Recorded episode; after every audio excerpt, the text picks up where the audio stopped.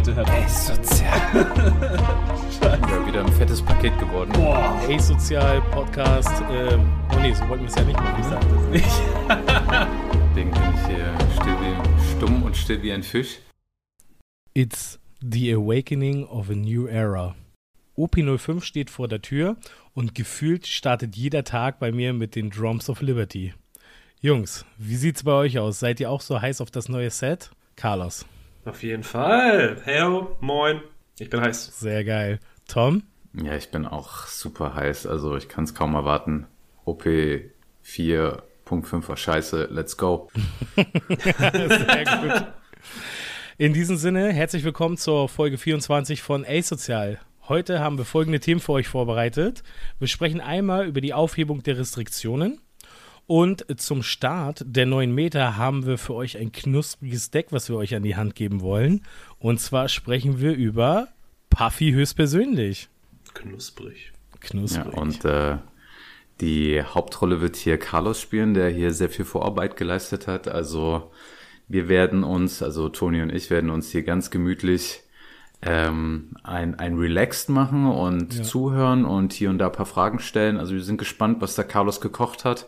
Es wird auf jeden Fall richtig nice und danach werdet ihr mit diesem geilen Deck-Profile à la Carlo ähm, richtig reinhauen in den Locus, oder? Ich will zwar nicht zu viel versprechen, aber das war schon eine gute Ansage, oder? Auf jeden Fall. Jetzt muss ich hier auf jeden Fall delivern hier. Äh, ich entschuldige mich schon mal. Ich bin ein bisschen erkältet. Ähm, ich hoffe, das wird nicht allzu schlimm. Äh, schauen wir mal, wie wir durchkommen. Das können wir alles schneiden. nice. Ja, also zunächst wollen wir ja einmal darüber sprechen. Also bisher hatten wir noch nicht die Gelegenheit, einmal kurz über die Aufhebung der Restriktionen zu sprechen. Ich kann mich irgendwie noch erinnern, in der letzten, vorletzten Folge hatten wir noch mal so ein bisschen rumgerumert, äh, was, ja, wohin es geht. Wird es jetzt äh, darauf hinauslaufen, dass die Restriction komplett aufgehoben werden, wird es nicht der Fall sein. Und jetzt haben wir endlich ein Ergebnis. Ähm, ich weiß nicht, ob sich das mit unserer letzten Folge so ein bisschen überschnitten hat, aber faktisch wollten wir es ja trotzdem noch mal irgendwie kurz ja, das Kind beim Namen nennen. Und ja, wie steht ihr zu der Thematik, dass jetzt alles quasi auf Null gesetzt wurde? Richtig geil, weil ich einen gratis Burger bekomme. Danke, Carlos, dafür. Oh, stark. Äh, Dreamhack gibt's einen geilen Burger umsonst. Äh, vielen lieben Dank. Nee, aber. Ähm, Ob der geil ist, kann ich dir nicht versprechen. Das kommt drauf an, vor woher der kommt. Günstig. Ey, günstig günstig umsonst ist immer geil. Also da das auf jeden Fall. Aber äh, Spaß beiseite, äh, gucken wir jetzt mal zurück. Also ich finde es halt super, dass wir endlich mal auf dem gleichen Nenner sind. Und ich finde es auch diesmal von der Ankündigung ziemlich gut. dass es natürlich ist alles so ein bisschen nacheinander jetzt passiert, aber es ist so ein bisschen im Vorfeld, die Leute können sich besser darauf einstellen. Und das Ergebnis, dass jetzt jeder wieder Whitebeard spielen kann, äh, Nine-Cost Whitebeard viermal drin haben kann, äh, jetzt ein bisschen rumtüfteln kann, wie die Decks sind in der Sim, sich ein bisschen vorbereiten können, finde ich halt einfach super. Und dass wir alles glatt haben für dann die Worlds, die irgendwann stattfinden, top. Also ich persönlich feiere es. Ich bin auch großer Fan mit, also das war auch mein Wunschergebnis eigentlich, dass ähm, nur Kabaji und Moby Dick gebannt sind und der Rest wieder frei ist ich glaube, das ist, es ist einfach nicht notwendig, die anderen Karten weiter zu restriktieren. Ähm, der einzige, der so, auf den man so ein bisschen so ein Auge haben muss, gefühlt, ist äh, eigentlich Law. Aber äh, Law wird super hart im Zaum gehalten, also der rot-grüne Law, davon, dass äh, die Rob Lucci-Karte existiert. ähm, also das Sakazuki-Matchup ist halt ein relativ schwieriges und ich glaube, das wird ihn ähm, so ein bisschen im Zaum halten können. Ähm, und ansonsten denke ich, genau, die Radical Beams auf 4 zu haben ist fein, den, den Whitebeard auf 4 zu haben. Das sind Karten, die, glaube ich, ähm, so ein paar Decks eine Chance geben, ähm, oben mitzuspielen, namentlich natürlich Whitebeard, Red Purple Luffy und Zorro. Die ähm, wären sonst, glaube ich, alle ein ganzes Tier schlechter und so sind sie nicht übermächtig, aber können mitspielen. Ja, ich muss persönlich auch sagen, also ich bin sehr zufrieden mit der Entscheidung, weil ich auch gehofft habe, dass sozusagen unsere Karten, die wir ja letzten Endes uns auch irgendwie uns organisiert oder in AA gekauft haben, somit nicht komplett Trash sind. Deswegen, ich bin grundsätzlich sehr zufrieden damit und ähm, freue mich auch, dass ja wir trotzdem vielleicht hier und da dann doch nochmal ein Whitebird-Match sehen können. Ähm, ob, ob es jetzt tatsächlich in der Meta so relevant sein wird, weiß man nicht, muss man abwarten. Ne? Aber wir wissen ja, dass der deutsche oder die deutschen Spieler schon sehr Whitebird-affin sind und schon des Öfteren mal, wenn Whitebird woanders äh, keine Sense gesehen hat, hat er doch bei uns dann nochmal den Erfolg gehabt. Deswegen, ich schreibe ihn nicht ab, sage ich so, wie es ist. Ja, oder auch äh, Zorros kommen halt wieder so ein bisschen Oh, ja. aus dem Boden rausgesprießt und ich finde dadurch, dass die Vierer Markus wieder am Start sind, ja, ist das Deck auch wieder ein bisschen attraktiver geworden und kann halt gegen die Matchups, wo es ein bisschen schlechter war, halt ein bisschen Zorro? besser performen. Zorro mit Vierer Markus? Hm, interessant. Ich habe jetzt in letzter Zeit tatsächlich äh, die letzten zwei Wochen ein bisschen mit Zorro rumgespielt. Mit äh, einer Variante ohne äh, äh, Whitebeard Pirates. Und ich muss sagen, das Deck macht auch wieder richtig Laune. Also ist schon echt witzig, gerade in diese Meta rein. Ähm, hat auf jeden Fall Potenzial. Ja, war, warum ohne äh, Whitebeard Pirates? Ich finde diese, die Engine lohnt sich irgendwie nicht. Ich habe jetzt äh, Reihen mit, also mit sehr, sehr, sehr vielen One-Drops gespielt. Einfach Board fluten und äh, abpassen. Man geht halt je nach Matchup kannst du early viel Pressure aufbauen und gar nichts aufs Board spielen und dann plötzlich alle Charaktere spielen. Oder wenn der Gegner nicht so viel Removal hat, den klassischen Gameplan von ein Searcher, zwei Searcher und nur mit Leader erstmal attacken. Also es spielt sich eigentlich sehr ähnlich wie diese Full-Power-Variante damals. Was, was war das? War das OP04 am Anfang oder OP03 am Ende, wo er so, so stark war? Ähm, auf jeden Fall spielt sich sehr ähnlich und finde ich ganz gut. Also ich, ich glaube, diese Defensive mit Marco braucht man gar nicht. Ist halt die Frage, ob der Marco, der Vierkost Marco überhaupt so gut gegen eine, in eine Meta Bestand hat, wenn äh, Sakazuki ja quasi sehr stark vertreten sein wird und äh, die Markus halt easy Botten decken kann, ne? Das kommt dazu. So ein Radical Beam ist halt eine sicherere Ja, aber der, der Marco ist ja nicht dafür da, um gegen Sakazuki zu spielen.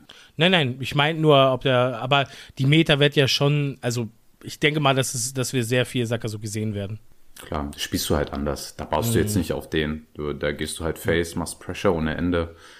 Äh, vielleicht auch mit dem einen oder anderen Diablo Jumpe ähm, zum Finishen. Also das, das wird schon, das wird schon interessant. Aber du musst halt dich halt auch dementsprechend dann ein bisschen anpassen. Also ähm, als Sakazuki-Spieler. Also da musst du halt die Counter gut auf der Hand haben. Ansonsten sieht's halt echt schlecht aus.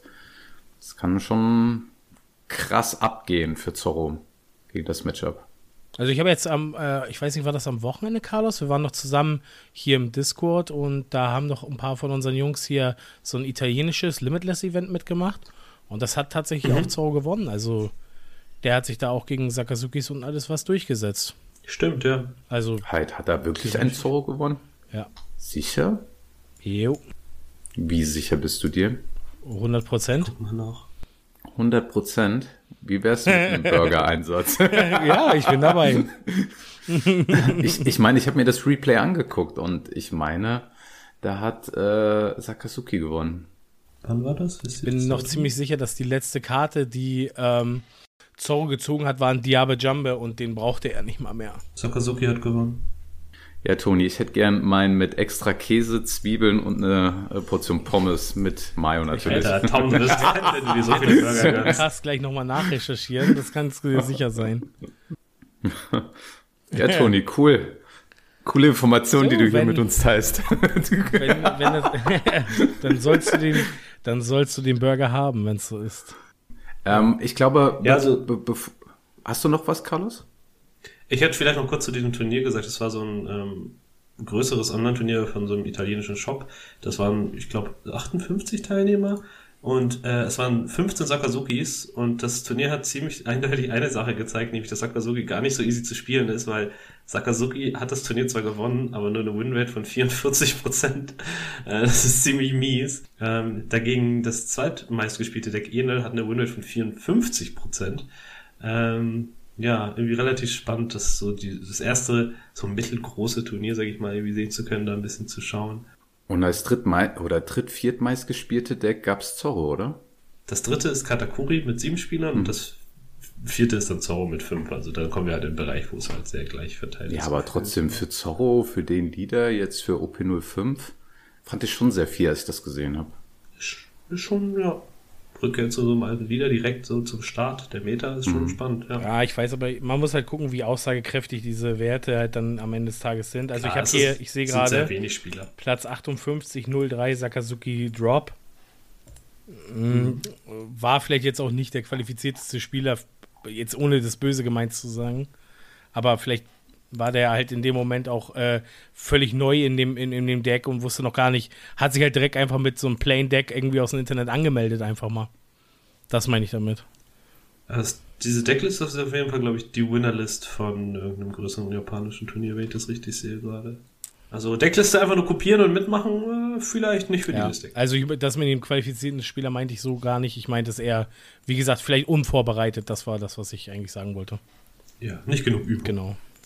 Gut, schließen wir das Thema mit dem bestehenden Italien-Turnier oder letzten Italien-Turnier ab und dann würde ich sagen, Carlos, ähm, du hast uns da was Geiles vorbereitet. Wolltest, wollte Tom nicht noch einen Shoutout geben? Bevor wir in das Deckprofil geben, Tom,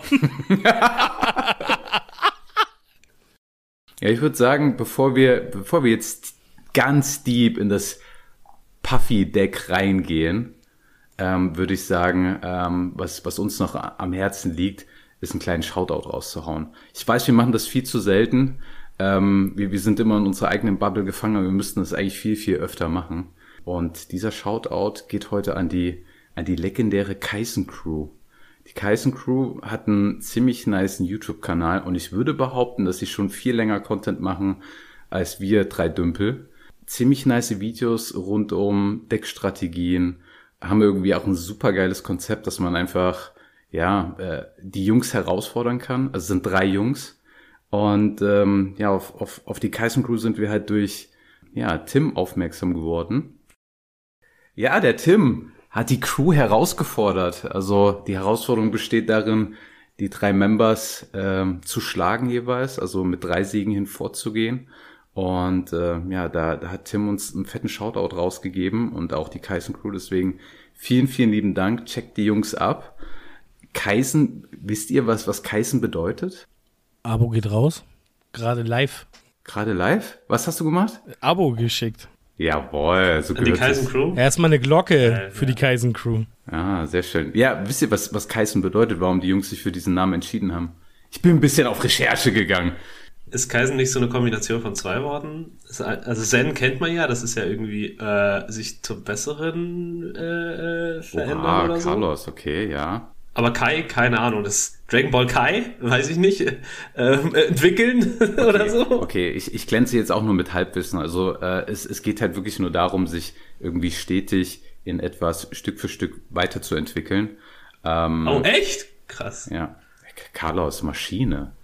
Und ähm, ja, cooles Prinzip, auch im One Piece Game. Und äh, ich würde auch sagen, wir als Asozial wollen der Kaisen Crew auch dabei helfen, in One Piece besser zu werden, indem wir sie selber herausfordern in ein 3 gegen 3, oder? Oh, Zeit für ein Du- Du- Du- Duell. Das war jetzt aber nicht vorher abgesprochen. ja, deswegen, Also, Jungs, wenn ihr das hört, wenn ihr Bock habt, dann äh, meldet euch gerne. Ähm, wir machen das klar. Ja, also ich finde die Idee auf jeden Fall richtig geil, Tom. Ähm, lass uns da auf jeden Fall ähm, mal zeigen, was wir zu bieten haben. Und ähm, ja, wir und die Kaisen Crew gemeinsam entwickeln. Äh, noch, noch mal so ein Side-Fact, die Jungs kommen ja aus Erfurt, glaube ich, Erfurter Umgebung. Geil. Ähm, ihr, ihr hört es vielleicht nicht bei mir, aber ich bin geborener Dresdner. Und wenn ich so leichten sächsischen Akzent höre, dann kriege ich auch steife Nippel. Und ähm, die Jungs, die, die haben diesen unglaublichen Charme mit diesem leichten Sächseln. Ich hoffe, äh, ihr, ihr hatet mich nicht dafür, aber ich finde das super sympathisch. Ich habe es leider verlernt. Mich hat man gehänselt äh, im Westen dafür. Deswegen habe ich es leider nicht mehr. Aber Jungs, äh, absolut sympathisch. Ich finde es mega geil. So, in diesem Sinne, Herausforderung wurde ausgesprochen. Jetzt geht's in, in die Theorie. Jetzt geht's ab in den Puffy. Theorie, scheiße, ab an die Tafel. Ab an die Tafel. Bart Simpsons Okay, mäßig. okay, okay. Was, was ist die Regel, die wir hier reinschreiben? Äh, äh, äh, immer erst Trigger und dann Edeleffekt. äh, äh, nee, warte, was? Falsches Deck. äh, Rampen, Rampen, nee, Rampen, Rampen, Rampen ist mehr so ein äh, Ramp Luffy Ding tatsächlich. Hier müssen wir ein bisschen drüber nachdenken, ob wir rampen wollen oder nicht. Äh, ja, mit diesen Worten herzlich willkommen zu äh, unserem Puffy Guide, Purple Luffy. Ähm, wir wollen euch das Deck einmal vorstellen, Es gab so ein paar äh, äh, Nachrichten, haben mich erreicht und auch uns so als auf unserem Instagram-Kanal, ähm, ob wir das Deck mal ein bisschen erklären können. Das passt sehr gut, weil mit dem Deck habe ich mich tatsächlich, ähm, als die ersten OP05 Leaks rauskamen, direkt auseinandergesetzt. Ich fand das sehr cool. Damals war Whitebeard bei uns der newest Hot Shit und ich fand das Deck von den Effekten und den ähm, grundsätzlichen Aufbau ziemlich interessant. Äh, hab's mir direkt reingezogen, hab's auf der Sim lange ausprobiert, habe inzwischen auch viele, viele andere Decks ausprobiert und werde bei der OP06 Meter auf jeden Fall einige Sachen ausprobieren. Aber heute konzentrieren wir uns da mal äh, hier mal um auf das Lila Revival. Ähm, das erste richtig, richtig gute Mono-Lila-Deck seit einer ganzen Zeit. Es ist, es ist eigentlich echt krass, gell? Also äh, Lila wurde ja, ja überhaupt nicht groß supported. Kaum einer hat es gespielt. Ja. Damals war Kaido noch irgendwie lucky, wenn du Onigashima gezogen hast und keiner hat es dann gespielt. Und ja, ja, jetzt hast du endlich einen, einen starken Purple Leader am Start. Mit guten Karten drumherum. Ja, Magellan war ja immer so ein Fisch, der immer so, weiß nicht, so mitgeschwommen ist, irgendwo in der Mitte, aber so richtig, der große Baba im Teich war er nie. Ähm, Puffy kann das in der richtigen Umgebung auf jeden Fall sein. Ähm, die, es gibt, durch die Starterdeck 10 sind ja so ein paar neue lila Karten reingekommen, die auf jeden Fall stark sind, aber natürlich alle irgendwie damit Mixed Leadern bis jetzt, aber mit Puffy haben wir einen neuen reinen lila Leader, der dadurch auch fünf Leben hat, äh, was ein großer Vorteil ist. Und äh, genau, heute wollen wir über das Deck reden. Ähm, so grundsätzlich, das Deck ist an sich sehr simpel und hat eine ziemlich klare Strategie. Ähm, es ist so ein bisschen eine Mischung aus Decks, die wir schon kennen, nämlich eine Mischung aus dem guten alten Whitebeard, der Leben verliert und dadurch quasi permanent Ressourcen bekommt, und den klassischen lila Archetypen, wie wir ihn vor allen Dingen aus dem ersten Set schon kennen, nämlich Rampen, also Don schneller zu kriegen als unser Gegner. Die, die Leader Ability äh, würde ich gerne als erstes einmal erklären, weil die so der Fokus des Ganzen ist. Und zwar, einmal pro Zug könnt ihr eine eurer Lebenskarten auf die Hand nehmen. Wenn ihr 0 oder 3 oder mehr Don habt, kriegt ihr dann ein aktives Don aus eurem Don-Deck. Der Effekt bedeutet im Endeffekt, ihr könnt, wenn es nicht euer erster Zug ist, also ihr habt in eurem ersten Zug entweder ein oder zwei Don, das ist quasi durch den Leader-Effekt dann ausgeschlossen, dass ihr es dann benutzt, sondern ihr könnt es erst ab dem zweiten Zug benutzen. Oder wenn ihr all euer Don mit Minus-Don-Effekten verbraucht habt, könnt ihr den Leader-Effekt benutzen, bekommt eine Lebenskarte auf die Hand und das aktive Don, es ist super wichtig, dass es aktiv ist, weil wir es in ganz vielen Situationen dann noch benutzen können, äh, effizient mit diesem Deck. Ähm, und dadurch können wir halt ähm, den Gegner äh, outrampen, haben in vielen Games die Gelegenheit, das zwei oder sogar dreimal zu benutzen und bekommen dadurch schnell unsere äh, starken Charaktere aufs Board, die äh, halt viel mehr kosten, als der Gegner überhaupt dann zur Verfügung hat und bekommt dabei noch zusätzlich Handkarten auf die Hand. Ja, so ein bisschen wie, wie, wie so ein Whitebeard, nur mit Rampen, was schon ziemlich nice ist. Genau. Durch ähm, den 7-Kosten-Kit aus dem neuen Starter-Deck sind wir auch in sehr, sehr vielen Situationen 6K-Leader, weil er eben On-Play und When Attacking minus ein Don unseren Leader plus 1000 gibt für unseren und den Gegnerzug. Ähm, das macht ihn auch nochmal so ein bisschen ähm, Whitebeard-esque, sage ich mal dadurch, dass wir nämlich dann die Lebenskarte auf die Hand nehmen, haben wir natürlich auch wieder Futter, um uns dann auch zu verteidigen können, sowohl unsere Charaktere als auch unser restliches Life, was wir dann noch haben, was eben auch so typisch Whitebeard ist. Er verliert am Anfang die ganzen Ressourcen, um sich dann am Ende sehr gut verteidigen zu können. Vor allen Dingen jetzt, wo Whitebeard auch wieder die Whitebeard Chain hat, also er kann über mehrere Runden den plus 2000 Effekt von seinem Whitebeard Character bekommen. Hier ist es auch so ähnlich. Man verzichtet oft auf ähm, Lebenskarten, die vielleicht mehrere Handkarten kosten würden, um im Late Game dann, wenn man plus 1000 oder plus 2000 durch Effekte auf den eigenen Leader hat, das Leben dann besser verteidigen zu können, weil man mehr Baseline Power hat. Genau, ich werde euch jetzt einmal kurz so eine äh, grobe Einleitung zu dem Deck geben, also zum Gameplan, dann so ein bisschen erklären, wie sich das Deck zusammensetzt, was wir euch hier zeigen, also was so der Kern der Karten ist, was so Karten sind, die so eher flexiblere Slots sind dann gehe ich auf genau diese Karten eben ein. Also was sind die wichtigsten Karten im Deck? Wie benutzen wir sie in der Regel am besten? Dann kurzer Abriss dazu, wie in der Regel so unsere Turns verlaufen. Dadurch, dass wir einen Ramp-Effekt haben, sind die Turns oft so ein bisschen vorprogrammiert. Es gibt so, ob man First oder Second geht, entscheidet so ein bisschen, was genau wir tun. Aber es gibt so eine Art Standard-Gameplan, den wir einmal durchgehen können. Dann gebe ich euch noch ein paar Tipps zum Deckbau. Es gibt so ein paar äh, Flex-Slots, relativ viele in diesem Deck, mit denen ihr halt ähm, euer Deck so ein bisschen auf eure Local Meter an, anpassen könnt. Also ihr könnt dann schauen, Ähm, was gefällt euch vielleicht auch vom Playstyle nicht so? Braucht ihr Blocker? Braucht ihr Searcher? Ähm, weiß ich nicht, gibt's bei euch im Local kaum Sakazukis? Dann kann man so ein paar Dinge im Deck optimieren, um die Winrates gegen die Matchups, die ihr dann wirklich seht vor Ort, ein bisschen zu erhöhen. Ich zeige euch dann auch zwei alternative Decklisten, die ähm, auf zwei der lila Engines auch setzen, also auf, der, auf zwei Searcher Tags zum Beispiel. Und zum Schluss gehen wir dann auf die ähm, populärsten Matchups, die es so geben wird, also die meistgespielten Decks. Und wir schauen mal auf die Matchups, die gut für das Deck laufen, die Matchups, die okay sind und eins der schwierigsten Matchups und sprechen so ein bisschen durch, was so ähm, die Do's und Don'ts sind, wie wir dann doch nochmal eine Chance haben können gegen Decks, die vielleicht nicht ganz so äh, einfach zu besiegen sind. Genau, also das Deckbuilding von diesem Deck. Das Deck ist relativ flexibel, habe ich ja eben schon angedeutet. Ich würde sagen, so ungefähr, so irgendwas zwischen 30 und 35 Karten kann man ungefähr so als fix gesetzt für das Deck ansehen. Das sind unter anderem Queen, der Starter Queen, der uns einen Card Draw gibt für minus ein Don. Äh, der erlaubt es uns halt, tote Karten auch wegzucyclen. Der 7-Cost Uses Kit aus dem Starterdeck ist auch relativ fix.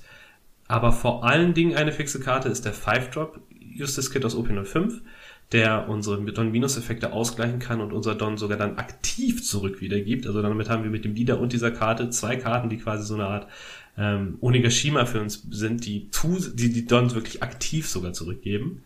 Dann haben wir drin ähm, auf jeden Fall den 4-Cost Law Blocker, auch eine sehr, sehr starke Karte, die vor allen Dingen, wenn der Effekt genutzt werden kann, äh, unglaublich viel Value bringt. In dem Deck sollten auf jeden Fall mindestens 8 2Ks sein. Das ist auch ziemlich fix, weil wir durch dann eben unseren gebufften Leader unser Leben besser verteidigen können. Außerdem brauchen wir einiges an Defensive, weil wir so ein, zwei Leben in der Regel durchaus durch unseren Leader-Effekt alleine verlieren. Dann ist Magellan und Pauli sind auch Karten, die auf jeden Fall in irgendeiner Kombination im Deck sein sollten. Vielleicht nicht unbedingt beide, je nachdem wie die Meta aussieht, aber auf jeden Fall brauchen wir sehr, sehr starke Five Drops. Das sind leider beides Karten, die keine Counter Value haben, genauso wie der 9 Drop Starter der Kaido. Ähm, deswegen empfiehlt es sich auch, eine Karte zu haben, die diese Karten rauscyclen kann, mit denen wir die Karten irgendwie loswerden können, wenn wir sie nicht brauchen oder zu viele davon auf der Hand haben. Queen hilft dabei, aber ich würde auch immer sagen, dass man das Null-Cost-Event ähm, Gung Gung Jet Gatling auch mitnehmen sollte, ein, zwei Stück. Ähm, genau, das wäre so ungefähr der Core dieses Decks. Ähm, ich würde persönlich dann auch dazu zählen, dass man ähm, als einen der 2Ks auf jeden Fall Ulti nimmt. Die Starterdeck-Ulti aus dem äh, Kaido Starterdeck und dazu dann eben den Page One aus dem Starterdeck, weil das einfach auch ein sehr starkes Tempo-Play sein kann. Und von da aus würde ich gerne springen zum grundsätzlichen Idee dieses Decks. Es ist eigentlich ein Tempo-Deck. Wir haben keine klare Phase im Spiel, auf die wir uns super hart konzentrieren. Also wir sind jetzt kein Deck, wir sind jetzt kein Zorro, der super hart das Board flutet und versucht im Early Game so schnell wie möglich Druck aufzubauen.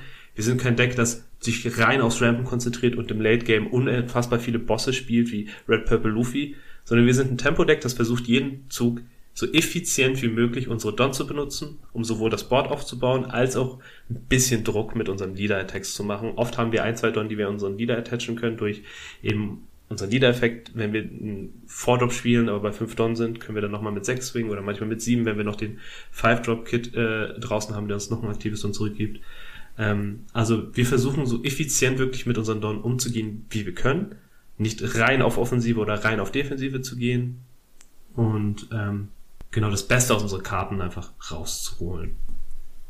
Das bedeutet auch, wir haben einen relativ diversen Kartenpool, der sowohl ungerade als auch gerade Karten beinhaltet. Das in Kombination mit unserem Gameplan, der halt recht flexibel ist. Es ist uns fast egal, ob wir First oder Second gehen ähm, mit diesem Deck. Wir können relativ flexibel gucken, was ist der Gameplan von meinem Gegner, was präferiert er und wer, wenn der Gegner eine starke Präferenz zu einem First oder Second gehen hat, dann nehmen wir ihm das einfach weg und ähm, können es halt effizient nutzen, weil wir sowieso mit beiden sehr gut klarkommen. Das ist so meine grundsätzliche Empfehlung mit diesem Deck. Wenn, wenn der Gegner keine wirkliche Präferenz hat, würde ich immer sagen, dass man lieber Second geht. Aber an sich ist dieses Deck so flexibel und kann aus keinem von beiden den riesigen Vorteil schlagen, sondern hat dann eher den Vorteil, wenn du den Dice Roll gewinnst, ist es ein nettes Plus für dich, dass du gegen sein äh, präferiertes klauen kannst. Aber wenn du den Dice Roll nicht gewinnst, musst du dich nicht so groß ärgern. Das ist einer der Vorteile dieses Decks. Ein weiterer Vorteil von dem Deck ist, es gibt in dieser OP05 Meter einige Decks, die versuchen, ähm, den Gegner ähm, zu starven. Das ist eine Strategie, in der man den gegnerischen Leader einfach gar nicht angreift, sondern sich wirklich rein auf das Board konzentriert. Ähm, das sind zum Beispiel ähm, gelbe Decks, die versuchen, viel Value aus Karten zu kriegen, wie ähm, Gedatsu und, äh, oh Gott, ich weiß nicht, wie diese Vogelkarte heißt, aber es gibt so ein paar gelbe Karten jetzt, die, die zerstören Charaktere Basis, auf Basis der Kosten, entsprechend der Live-Karten, die der Gegner hat. Dadurch versuchen diese Decks das Live von den Gegnern niemals anzugreifen und zu reduzieren, sondern ihn halt möglichst bei vier, fünf Leben zu halten, um so krass wie möglich aus diesen Karten Profit zu schlagen.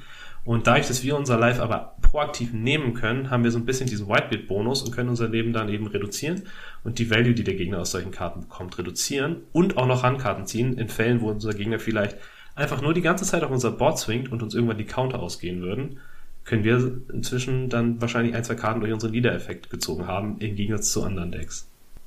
Genau, also neben gelben Decks ist das auch eine typische Strategie, die wir in der Vergangenheit grüne Decks benutzt haben, ganz oft. Inzwischen sind die jetzt nicht mehr so äh, ähm, prominent in der Meta, aber auch zum Beispiel Nami ist ein Deck, das immer mal wieder auftaucht, ähm, dass das Leben nicht angreift und hier können wir dann eben auch Value aus unserem Leben trotzdem ziehen. Genau, das ist so der grobe äh, Abriss zur allgemeinen Strategie und zum Deckaufbau. Habt ihr dazu irgendwelche Fragen, Jungs? Ja, ich, ich habe definitiv eine. Und zwar, äh, wie sieht es mit den High Drops aus? Also mh, für mich ist ja mhm. immer der Neuner Kaido eigentlich so die Karte für das Deck, aber würde sich auch der Ten-Cost Luffy da gut machen oder ist es eher Dreck? Ähm, der Ten-Cost Luffy kann auch in das Deck. Man muss aber tatsächlich sagen, also ich habe das Deck am Anfang mit viel mehr Bossmonstern gespielt, gerade auch mit mehr Kaidos und ich kam oft in die Situation, in der du den Kaido spielst und seinen Effekt nicht mal benutzt. Hm. Weil es sich nicht, weil es sich einfach nicht lohnt. Oft ist es dann kein gutes Removal-Target da. Oder du hast, also das Hauptproblem an, an Kaido ist, dein Folgezug ist der schwächste Zug, den du im gesamten Spiel dann wahrscheinlich haben wirst, weil du einfach so von den Don runtergehst. Ähm, also Kaido ist eigentlich wirklich ein Finishing-Tool, primär, mit dem du dann eben einen Block aus dem Weg räumst und dann unfassbaren Druck aufbaust oder sogar killst. Also dein Folgezug von Kaido sollte eigentlich immer der letzte Zug des Spiels sein, idealerweise. Der Ten-Drop Luffy ist eine interessante Karte, kann funktionieren, ist aber ein bisschen gimmicky. Ähm, Gerade in dieser Meta, wo es halt so viele Blocker gibt in den meisten Decks, kann der oft nach hinten losgehen. Gerade mit ähm, einem lila Deck, das jetzt nicht so den besten Removal hat für diese Blocker. Äh, deswegen würde ich eher davon abraten. Ähm, ich finde die Combo aus dem Useless Captain Kid und dem Kaido ist oft genug mhm. High-End für das Deck. Aber wenn das Meta ein bisschen langsamer ist, indem man spielt, dann kann man durchaus überlegen, mehr äh, Bossmonster reinzupacken, auf jeden Fall. Aber das ist nicht die Stärke von dem Deck. Wenn man so ein Deck spielen möchte mit vielen Bossmonstern, dann sollte man eher zum rot-lila äh, Luffy rüberwechseln. Aber dieses On-Curve-Play, dass du den Seven-Cost-Kit spielst auf 7 Don und dann den Kaido danach, das würdest du trotzdem empfehlen, oder? Also ich finde das Play halt schon immer ziemlich stark. Wenn du ein Target hast, auf jeden Fall. Mm, okay. Mhm. Genau. Gerade wenn du vielleicht auf den 5-Don-Turn dann eventuell sogar dein, ähm, dein Blocker-Uses-Kit äh, entwickeln konntest, der dir dann beim 7-Drop-Kit ein Don zurückgeben konnte und auch noch beim Kaido, dann tut dir das mit dem Minus-Don-Effekt des Kaidos auch gar nicht mehr so unendlich weh, weil du schon zweimal aktive Don zurückbekommen hast durch den Blocker-Kit. Ja, bei 5 Don den Blocker, bei 7 Don den aggressiven Kit und dann bei 9 Don den Kaido, dann hast du schon sehr, sehr viel Value rausgeholt. Ja, stark. Also ich habe äh, die letzten Tage auch hin und wieder mal gegen das Deck äh, spielen müssen in der Sim, so nach dem Motto. Und mir mhm. hat da was extrem aufgefallen, das war so ein bisschen der Vergleich zu OP01 Kaido. Und zwar hatte mhm. ich so ein bisschen wirklich dieses Feeling, wenn der halt on Curve seine Targets trifft, dann tut es halt unfassbar weh. Ne? Der hat halt so ein mhm. Pressure dann, das ist halt richtig brutal. Und dann kam nämlich ja. genau das ins Spiel, was du eben gerade genannt hast. Der Kaido war einfach nur noch da, um das Game zu finishen. Der hat halt alles vom Board genommen, hat den letzten Swing gemacht und Feierabend war.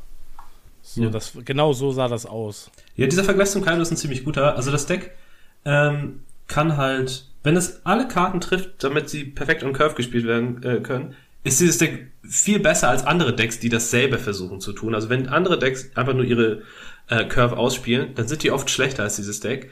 Ähm, Im Vergleich zu Kaido hat das Deck den Vorteil, du musst dein Onegashima nicht finden, das ist in deinem Leader schon drin. Ähm, das erhöht halt diese lila Curve äh, High Roll, äh, das High Roll Potenzial von lila deutlich. Ähm, aber es ist halt trotzdem noch ein gewisser High Roll. Du hast halt viele Five-Drops sind drin, die alle unterschiedliche Sachen machen. Also einen Five-Drop wirst du bestimmt sehen, aber vermutlich nicht den besten für exakt die Situation, in der du bist. Und wenn es passiert, dann freust du dich natürlich. Genau, aber das ist auch noch ein Vorteil von dem Deck, den ich vorhin vergessen habe zu erwähnen. Die Decks, äh, die, es gibt viele Decks, die haben irgendwie ein, zwei Karten, die willst du sofort am Anfang auf der Hand haben, nach denen mulliganst du super hart in bestimmten Matchups. Bei dem Deck ist das nicht so unbedingt so, sondern du hast halt, deine Karten sind vom Power Level, viele sind sehr, sehr ähnlich stark. Du kannst sie dann halt je unterschiedlich, also nach unterschiedlicher Situation möchtest du unterschiedlich auf der Hand haben. Aber es ist jetzt, es ist ganz selten so, dass du sagst, oh, diese Karte hat mir jetzt so sehr gefehlt, dadurch habe ich das Spiel verloren. Das haben andere Decks dann doch schon ab und zu mal. Und dieses Deck jetzt nicht so unbedingt. Würde ich auf jeden Fall als Vorteil von diesem Deck noch ziehen. Also es ist halt, es ist halt ja auch letzten Endes, trotz alledem, wenn wir uns jetzt nochmal auf die Core-Karten konzentrieren, die du eben genannt hast, ist es ja schon auch mega flexibel. Gerade jetzt die Five Drops, die du genannt hast, da hast du ja viele Möglichkeiten, die du wirklich, also viele Wege, die du gehen kannst. Sei es mit Pauli, du gehst auf Removal, okay, das machst du natürlich nicht auf 5, sondern auf 7, aber ähm, nur mal jetzt als Beispiel, oder du nimmst Magellan, nimmst gegen Gegner so ein bisschen das Tempo raus. Ähm, also du hast ja echt viele Möglichkeiten, wie du hier vorgehen kannst. Das ist schon ziemlich, ja, also für, für, für ein trotzdem aggressives Deck ziemlich verrückt, finde ich. Ja, also gerade auf 4 und 5 dann bist du ziemlich flexibel und kannst dich so der Situation anpassen, beziehungsweise du hast halt eine relativ hohe Chance, dass du äh, eine für diese Situation passende Karte auf der Hand hast. Du sacrifice dafür halt, dass du in der Regel halt, also du kannst halt Turn 1 nichts spielen und im Turn 2 halt ähm, dann nur einen Vordrop, aber den hast du dann halt immer, weil entweder bist du schon bei vier oder du rampst dich auf vier durch deine Leader Ability. Also du sacrifice quasi deinen ersten Spielzug dafür, dass du halt im zweiten Zug garantiert quasi was spielen kannst, weil die Chance, dass du da keinen Vordrops bis dahin gezogen hast oder gemulligant hast, ist wirklich sehr, sehr niedrig. Also es hat schon eine gewisse Consistency, ähm, verzichtet dabei halt aber quasi aufs Early Game dafür. Gerade, gerade bei dem Thema muss ich mir immer hinter die Ohren schreiben, merke ich in der Sim immer wieder, denkt an Law. Denkt an Law. genau. Ohne Witz, vor, es ist einfach so schlimm, es ist so schlimm und ich, ich kann es mir nicht hinter die Löffel schreiben, ne? ich vergesse es halt immer wieder. Ja, ich glaube, wenn du ein paar Mal bei den Locals diesen Fehler machst, dann wirst du es Dann wird's, das wird's, genau, dann wird es schon schneller gehen, aber ja, ja. den Law kennen wir ja jetzt schon ein bisschen, der ist ja schon jetzt ein paar Tage da. ja, ja, ja, aber wenn man ihn ein paar Mal physisch gespürt hat, dann merkt man sich das, glaube ich, Ich glaube ja, da ist die Backpfeife größer, ja. ja. Und generell muss man sagen, ähm, man, wenn man ein lila Deck vor der, ein, Deck einfach vor der Nase hat, das lila beinhaltet, dann muss man an den denken. Der wird so oft gespielt und in so vielen Listen auftauchen. Die Karte ist nicht mehr wegzudenken.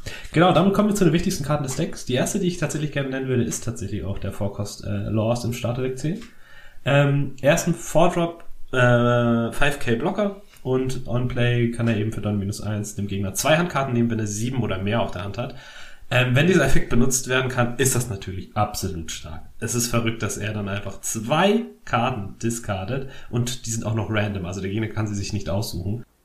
Tatsächlich ist es für dieses Deck aber gar nicht so wild, wenn der Effekt nicht gezündet werden kann, sondern man ihn einfach als Four-Drop-Blocker spielt und den vorbereitet einfach nur fürs äh, spätere dann. Außerdem ist er ein 5k-Buddy, der trotzdem auch Leader swingen kann, falls man das dann eben in einer Situation braucht. Ähm, er ist aber einfach ein Blocker, der mit vier Kosten und 5000 Power nicht so simpel zu removen ist. Und das macht ihn einfach auch zum starken und Curve Play trotzdem. Also viele Varianten des Decks spielen Uta. Ich habe es in meiner Hauptliste hier jetzt auch mit drin. Die ist natürlich dann besser, wenn man äh, den Effekt von Law nicht benutzen kann, weil der Gegner zu wenig Handkarten hat. Ähm, aber an sich, wir sind froh, wenn wir im Early Game einen 6-Cost oder 5K, äh, 6K oder 5K Buddy entwickeln können. Ähm, wenn es einer der Blocker ist, ist das okay. Uns wäre natürlich ein Vordrop Vanilla lieber, aber an sich sind wir auch mit einem Blocker fein. Nächste wichtige Karte, die ich gerne erwähnen würde, sind die Five Cost Buddies. Das sind äh, Magellan und Pauli. Das sind Karten, die benutzen wir im Midgame, um äh, unseren Gegner zu disrupten. Also äh, Magellan erlaubt es uns eben, die Curve vom Gegner ähm, zu derampen und ihn als sehr, sehr nervigen Buddy auf dem Board zu haben, wenn der Gegner keine ähm, Bottom-Deck oder Hand-Bounce-Effekte hat. Hand-Bounce-Effekte sind super selten inzwischen. Ähm, gegen blaue Decks wird er manchmal noch Bottom Deck, wobei er auch tatsächlich 3000 Worlds immer weniger gespielt wird in der aktuellen Meta. Der größte Gegner für Magellan ist eigentlich Sakazuki, der ihn dann eben mit Houndblaze ganz oft unters Deck schicken kann, wenn er ihn vorher reduziert. aber auch so, wenn man ihn einfach on-curve spielt und dadurch den Gegner derampt, einem selbst tut der Ramp nicht so weh, weil man nicht so unendlich viel High-End hat und man hat dazu auch noch seinen Ramp, um es auszugleichen durch den Leader. Ähm, wichtig ist aber, on-curve ist der Magellan gut, aber wenn wir gegen ein Deck spielen, von dem wir wissen, oh, er hat diesen einen krassen Turn, der wird mich komplett auseinandernehmen und das Spiel umdrehen können. Zum Beispiel gegen Katakuri. Dann lohnt es sich oft, wenn man nur einen Magellan auf der Hand hat, den zu behalten und lieber einen anderen Five-Drop zu spielen. Ähm, und den Magellan lieber dann zu spielen, wenn der Gegner dann eben genau auf 10 Don kommen würde und sich denkt, jetzt spiele ich meine Big Mom. Und dann droppt man ihn und der Gegner ist bei 9 Don. Dann hat der Gegner oft keinen alternativen Gameplan, muss ein suboptimales Play machen und vielleicht kommt die nächste Ten Mom dann einfach zu spät. Ähm, also dem Gegner dann mit diesem Überraschungseffekt so ein bisschen seinen Turn kaputt zu machen, ist ein sehr, sehr starker Faktor, den man auf keinen Fall unterschätzen sollte. Das ist die größte Stärke von Magellan, die er hat. Es gibt natürlich Matchups, in denen gibt so einen absoluten Crucial Turn nicht. Zum Beispiel im Mirror. Ähm, da spielt man den Magellan auf jeden Fall immer on Curve. Aber ähm, da lohnt es sich, die anderen Decks ein bisschen selbst gespielt zu haben und zu kennen und zu wissen, wann der Magellan am meisten wehtun würde. Also meine Frage an euch beide, seid ihr eher Magellan oder Pauli-Fans in dem Deck? Also ich kann ja mal so darauf eingehen, es kommt darauf an, welche Situation ich bin. Wenn ich jetzt zum Beispiel Katakuri spiele, ist Magellan immer für mich unangenehm. Ähm, ich kann mich meistens in der Regel, wenn ich gegen Lila bin, so ein bisschen zumindest darauf einstellen, dass ich weiß, dass einer kommt. Aber so wie äh, Carlos eben schon meint, ist es halt mega unangenehm, wenn es vielleicht äh, ja von dem Gegner ein bisschen rausgezögert wird und nicht bei Five und Curve ist weil ich habe teilweise das schon so gemacht, wenn ich weiß, okay, ich spiele jetzt gegen Magellan Lieder, war es sogar teilweise so, dass ich von Haus aus mir, wenn ich als Second den Roll-Off gewonnen habe, mir die Five Curve gemulligant habe, weil ich wusste, okay, der kommt gleich so oder so. Also ähm, ich finde, Magellan kann in Situationen einfach deutlich unangenehmer sein. Ja, das würd, würde ich jetzt so hm. sagen. Ich finde Magellan auch stärker. Ähm, Pauli ist, aber das Blöde ist, die Karten sind halt sehr unterschiedlich. Also Pauli ist halt im, im Matchup gegen Sakazuki unglaublich wichtig. Wenn du den Vorkost-Kusan von ähm, Sakazuki nicht entfernen kriegst, hast du ein ziemlich großes Problem. Und Magellan ist in dem Matchup auch nicht schlecht, aber er ist halt dazu noch ein gutes Houndblaze-Target. Und ähm, deswegen, ich finde die Karten schwer zu vergleichen. Im Schnitt würde ich sagen, Magellan ist die stärkere Karte und wichtiger für das Deck.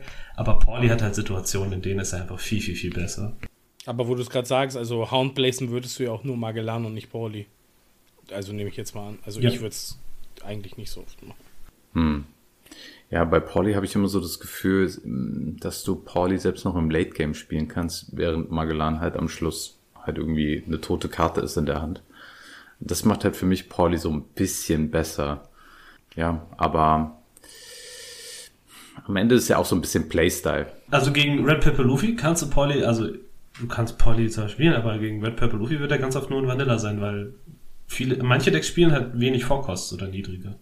Und dann ist Pauli halt die tote Karte. Ich weiß aber, was, was, äh, also ich verstehe, was Tom meint, weil mir geht das auch so, dass oftmals ich es äh, gerne aussitze mit Magellan sonst und die dann erst cleare, wenn es mir nicht mehr wehtut, so nach dem Motto. Dann äh, holst du ihn halt runter, wenn du deinen äh, 10 Non-Turn hast und dann clearst du den und dann tut es dir einfach nicht mehr weh. Also ich, ich sehe es schon auch ähnlich. Also der hat halt seine Stärke im Early Game dann, wobei er quasi fürs Counter-Matchup, wie du das gerade meintest, natürlich auch dann in dem Matchup hier sehr gut ist, um so eine Big Mom zu, ja, zu mhm. umgehen mhm. oder zu delayen. Ne?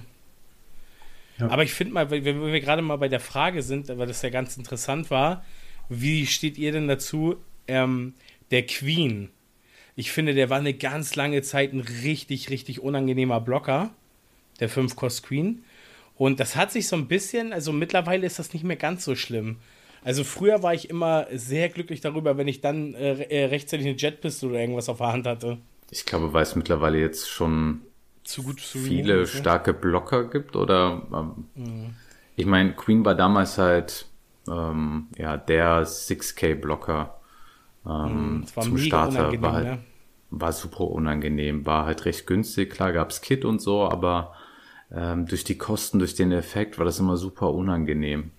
Jetzt mittlerweile, ja, gibt es halt auch super viele Alternativen und vielleicht weiß man halt ein bisschen besser seit der Zeit, wo es noch die Starterdecks ja. gab, wie man so ein bisschen dagegen vorgeht. Ja, die Meta ist halt auch langsamer geworden.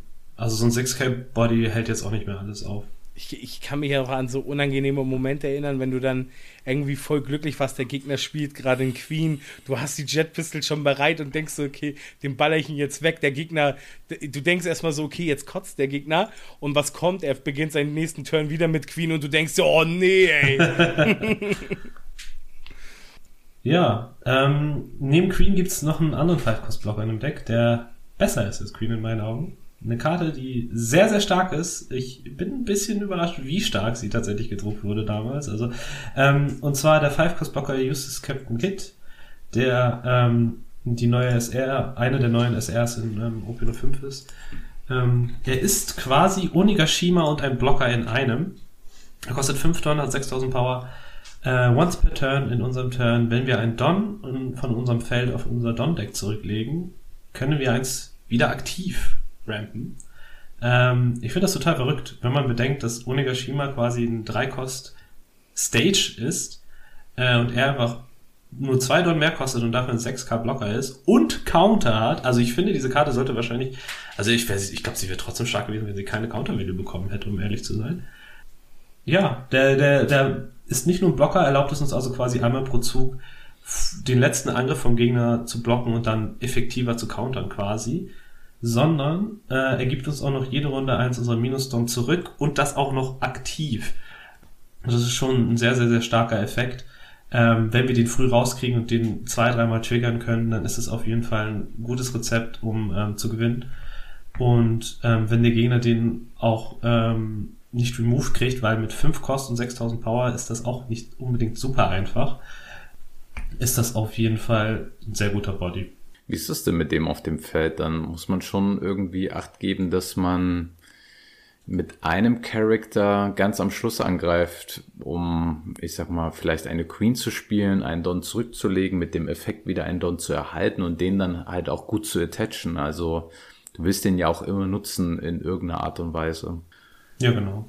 Also du willst den Don-Minus-Effekt benutzen und dann das aktive Don ähm, in der Regel nochmal an irgendwas attachen, weil Du könntest zwar ein Event auch in das Deck packen mit Blast Breath, aber oft sind 4000 Power ein bisschen übertrieben, dadurch, dass dein Leader oft 6 oder 7k hat. Deswegen lohnt sich das Event meistens nicht und du benutzt dieses dann, dann lieber aggressiv, um nochmal einen Angriff zu boosten um 1000. Mhm. Außerdem, was du manchmal auch machen kannst, ist, ähm, wenn du im Late Game bist und den schon draußen hast, kannst du ähm, vielleicht auch zwei Bodies dann spielen und mhm. dann trotzdem noch einen 7k Swing machen mit dem Leader oder so. Ähm, das ist auch oft möglich. Genau. Vom kleinen Kit kommen wir jetzt mal zum größeren Kit. Es gibt Deckvarianten, die spielen den nicht. Ich, werd, ich habe auch davon eine in unserem Guide-Team mit dabei. Aber an sich ist der eben ähm, 7 Kost, äh, eine Starterdeckkarte, die unserem Leader jede Runde 1000 Power geben kann, sowohl offensiv als auch defensiv. Ähm, ist damit eine äh, sehr, sehr starke Karte, die on Curve gespielt werden kann und sollte so früh wie möglich sollte man eben sein Leader auf 6K bringen und ihn auch ähm, konstant da lassen, um den Gegner so ein bisschen es schwierig zu machen, einfach an dem Kit vorbei quasi nur noch auf unser Leben zu gehen. Ähm, der Kit ist auch nicht sehr einfach zu removen, wieder relativ äh, viel Power und hohe, hohe Kosten und eben auch die Kontinuität, dass er es sowohl On-Play macht, also sofort Value bringt, mindestens einmal und dann noch bei jedem weiteren Attack ist damit also ein Prioritätstage für den Gegner, den vom Feld zu kriegen, auf jeden Fall auch. Er hat den Nachteil, dass er dafür eben auf den folgenden Turns immer attacken muss. Also ein Tenkost Dofi kann ihn theoretisch einfrieren. Das ist eben eine Karte von einer Farbe, die nicht so viel Meta auftaucht. Ist jetzt nicht so der größte Counter, der, dem man so oft begegnet wird, denke ich. Sehr, sehr starke, solide Karte. Man sollte den Effekt eigentlich ausnahmslos jede Runde verwenden. Da gibt es eigentlich keine Wenn und Aber im Gegensatz zum Nine Drop Kaido, wo ich ja eben meinte, es gibt Situationen, in denen man vielleicht ihn ausspielt als Vanilla und nicht unbedingt mit Effekt. Ähm, bei dem gilt eigentlich immer rein da, immer angreifen, immer das Don weglegen. Die Value ist zu groß. Ja, ich finde es auch eine super starke Karte. Ich bin ja so ein kleiner Sakazuki-Spieler und ich habe das Gefühl, wenn es dann den Turn gibt, wo er den 7 Cost, den 7 Cost Kit spielt, und ich es nicht schaffe, ihn zu removen, dass dann das Spiel eigentlich verloren ist. Weil danach kommt dann Kaido und äh, dann ist Feierabend, weil äh, du musst versuchen, den Seven Cost Kit zu, zu clearen. dann kommt Kaido und dann musst du natürlich versuchen, den Kaido zu clearen. Und wenn du das nicht schaffst, dann, dann ist halt echt Sense und die Karte ist halt super stark, wird auch gern mal Back-to-Back -back gespielt. Ja. Ich finde sie super wichtig in dem Puffy-Deck. Ja, gerade wenn zwei auf dem Board liegen, wird es sehr schwierig, noch an die Leben ranzukommen vom Profi. Zumal, wenn du an dem Board-State bist und du hast irgendwie gerade nicht irgendwie einen eigenen Kaido als Sakazuki auf der Hand, wird es meistens auch schon schmal mit deinen Möglichkeiten auf der Hand. Weil ja. bei der, dem State hast du entweder schon ein bisschen was gezaubert als Sakazuki und hast schon ein bisschen was removed, oder du hast halt mhm. einfach auch nicht mehr so viele Möglichkeiten, also mhm, das ist ja. ja. immer das, was bei Sakazuki immer so Thema ist. Also ich habe gemerkt, dass du dann relativ schnell irgendwann dann ja out of Möglichkeiten gehst dann irgendwann. Ja, gerade gegen dieses Deck, weil es halt im Midgame auch relativ viel Druck schon versucht aufzubauen und mit Ulti-Page Run eventuell auch White aufs Board schon geht. Ähm, also ein Tipp für Sakazuki-Spieler gegen dieses Deck ist tatsächlich, man sollte eigentlich versuchen, eine Answer für diesen Kit auf der Hand zu behalten und im Zweifel lieber ein, zwei Attacks dann mehr kassieren, um vorbereitet zu sein, den aus dem Weg zu räumen, weil der wird sonst sehr viele Probleme machen. Ja, stimme ich absolut zu. Ja, das wäre es auf jeden Fall zu den Keykarten soweit im Deck und wie man sie so ähm, in der Regel benutzt. Ähm, kommen wir zur Strategie, zum tatsächlichen Ablauf von so einem Spiel als Purple Luffy. Ähm, ich gehe mal kurz irgendwie durch, wie so die Kurve in der Regel abläuft und ähm, wann wir unsere Leader Ability benutzen. Ähm, so typischerweise, das hängt natürlich auch so ein bisschen vom Matchup ab und wie der, aggressiv der Gegner eventuell auch spielt. Ähm, das Deck ist wie gesagt flexibel, ob wir erste oder zweite geben, ist tatsächlich gar nicht so unendlich crucial für das Deck. Ähm, wenn wir als erster starten, starten wir natürlich im ersten Turn mit einem Don. Am zweiten Turn haben wir dann unsere zwei zusätzlichen Don hingelegt, haben also drei und benutzen eigentlich absolut immer unsere Leader Ability, weil wir haben nichts, was unter ähm, was drei Don oder weniger kostet, was wir effektiv spielen können in der Situation. Wir wollen immer auf vier kommen in diesem Turn und dann idealerweise ähm, Ulti Page One oder Page One spielen oder im Zweifel einen Blocker, das ist auch fein. Gerade wenn wir mit unserem Leader zum Beispiel attacked haben und der Gegner jetzt zufälligerweise bei sieben Handkarten gelandet ist, weil er Card Draw benutzt hat oder weil er Rebecca spielt oder sowas, punishen wir das natürlich sofort in diesem Turn. Genau das wird aber relativ selten passieren, weil viele inzwischen sich eben an den äh, Forecast-Law gewöhnt haben. Außer Toni. Aber wir die Gelegenheit haben, außer Toni. Deswegen kommt der Tipp fürs Jahr von mir. Damit nicht alle den also, gleichen Fehler machen wie ich. Tipp gegen Toni, Mulligan auf jeden Fall für den Forecast-Law. Genau. Dann gehen wir in unseren dritten Turn rein, kriegen dann natürlich wieder unsere zwei Don. Da benutzen wir auch in der Regel unsere Leadability und sind damit schon direkt bei sieben Don meistens. Das bedeutet, dass wir jetzt den Vordrop, den der Gegner letzte Runde wahrscheinlich gelegt hat, direkt mit einem Pauli punishen können. Das ist so der beste Turn, den wir dann in der Regel haben können, wenn wir als erster gehen. Denn der rappt uns direkt und removed den Threat, den der Gegner gespielt hat. Boah, wie geil ist das denn? Wir sind dann nächste Runde bei 10 Don, ohne irgendwas machen zu müssen. Und der Gegner hat, wir haben einfach einen Turn vom Gegner quasi negiert. Das ist sehr, sehr stark, denn wie gesagt, dann sind wir bei Turn 4, haben wahrscheinlich unseren Blocker noch auf dem Feld oder einen der Vanillas, die wir gespielt haben, ähm, unseren Pauli und sind bei den vollen 10 Don und müssten nicht mal unsere Leadability benutzen. Falls wir den Pauli nicht gefunden haben, dann wäre das so in der Regel eine der Situationen, in denen wir dann die Leadability das dritte Mal benutzen, ähm, um dann eben bei unseren vollen 10 Don zu landen und ähm, dann oftmals dann mit einem richtig guten Kaido-Turn das Game quasi für uns zu entscheiden schon gefühlt oder ähm, nochmal mit einem Justice Kit aufs Feld zu gehen und dann zwei Stück zu haben im besten Fall und dann ähm, permanent ein 7K-Leader zu sein. Man merkt also, sobald wir bei 10 Don sind, wollen wir eigentlich in einem Game State sein, der super für uns favored sind, indem wir das Game dann in den nächsten ein, zwei Turns schon closen können. Wir sind kein Deck, das super hart aufs Late Game geht, sondern wenn wir bei vollen Don sind, sollten wir eigentlich schon eine große Advantage aufgebaut haben, idealerweise. Wenn wir als Zweiter gehen, starten wir natürlich mit zwei Don. Auf Turn 2 benutzen wir eigentlich auch zu 99% unsere Leader Ability.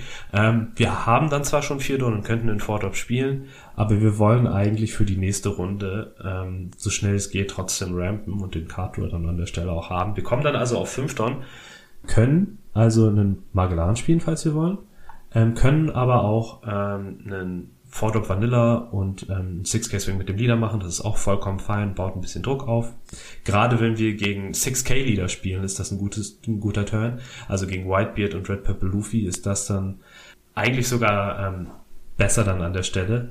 Das ist auch äh, relativ intuitiv. Gerade gegen äh, Whitebeard möchte man sowieso Second gehen, um ihm Second wegzunehmen. Dann kann man an der Stelle einen schönen 6K Buddy spielen und mit 6K Swing.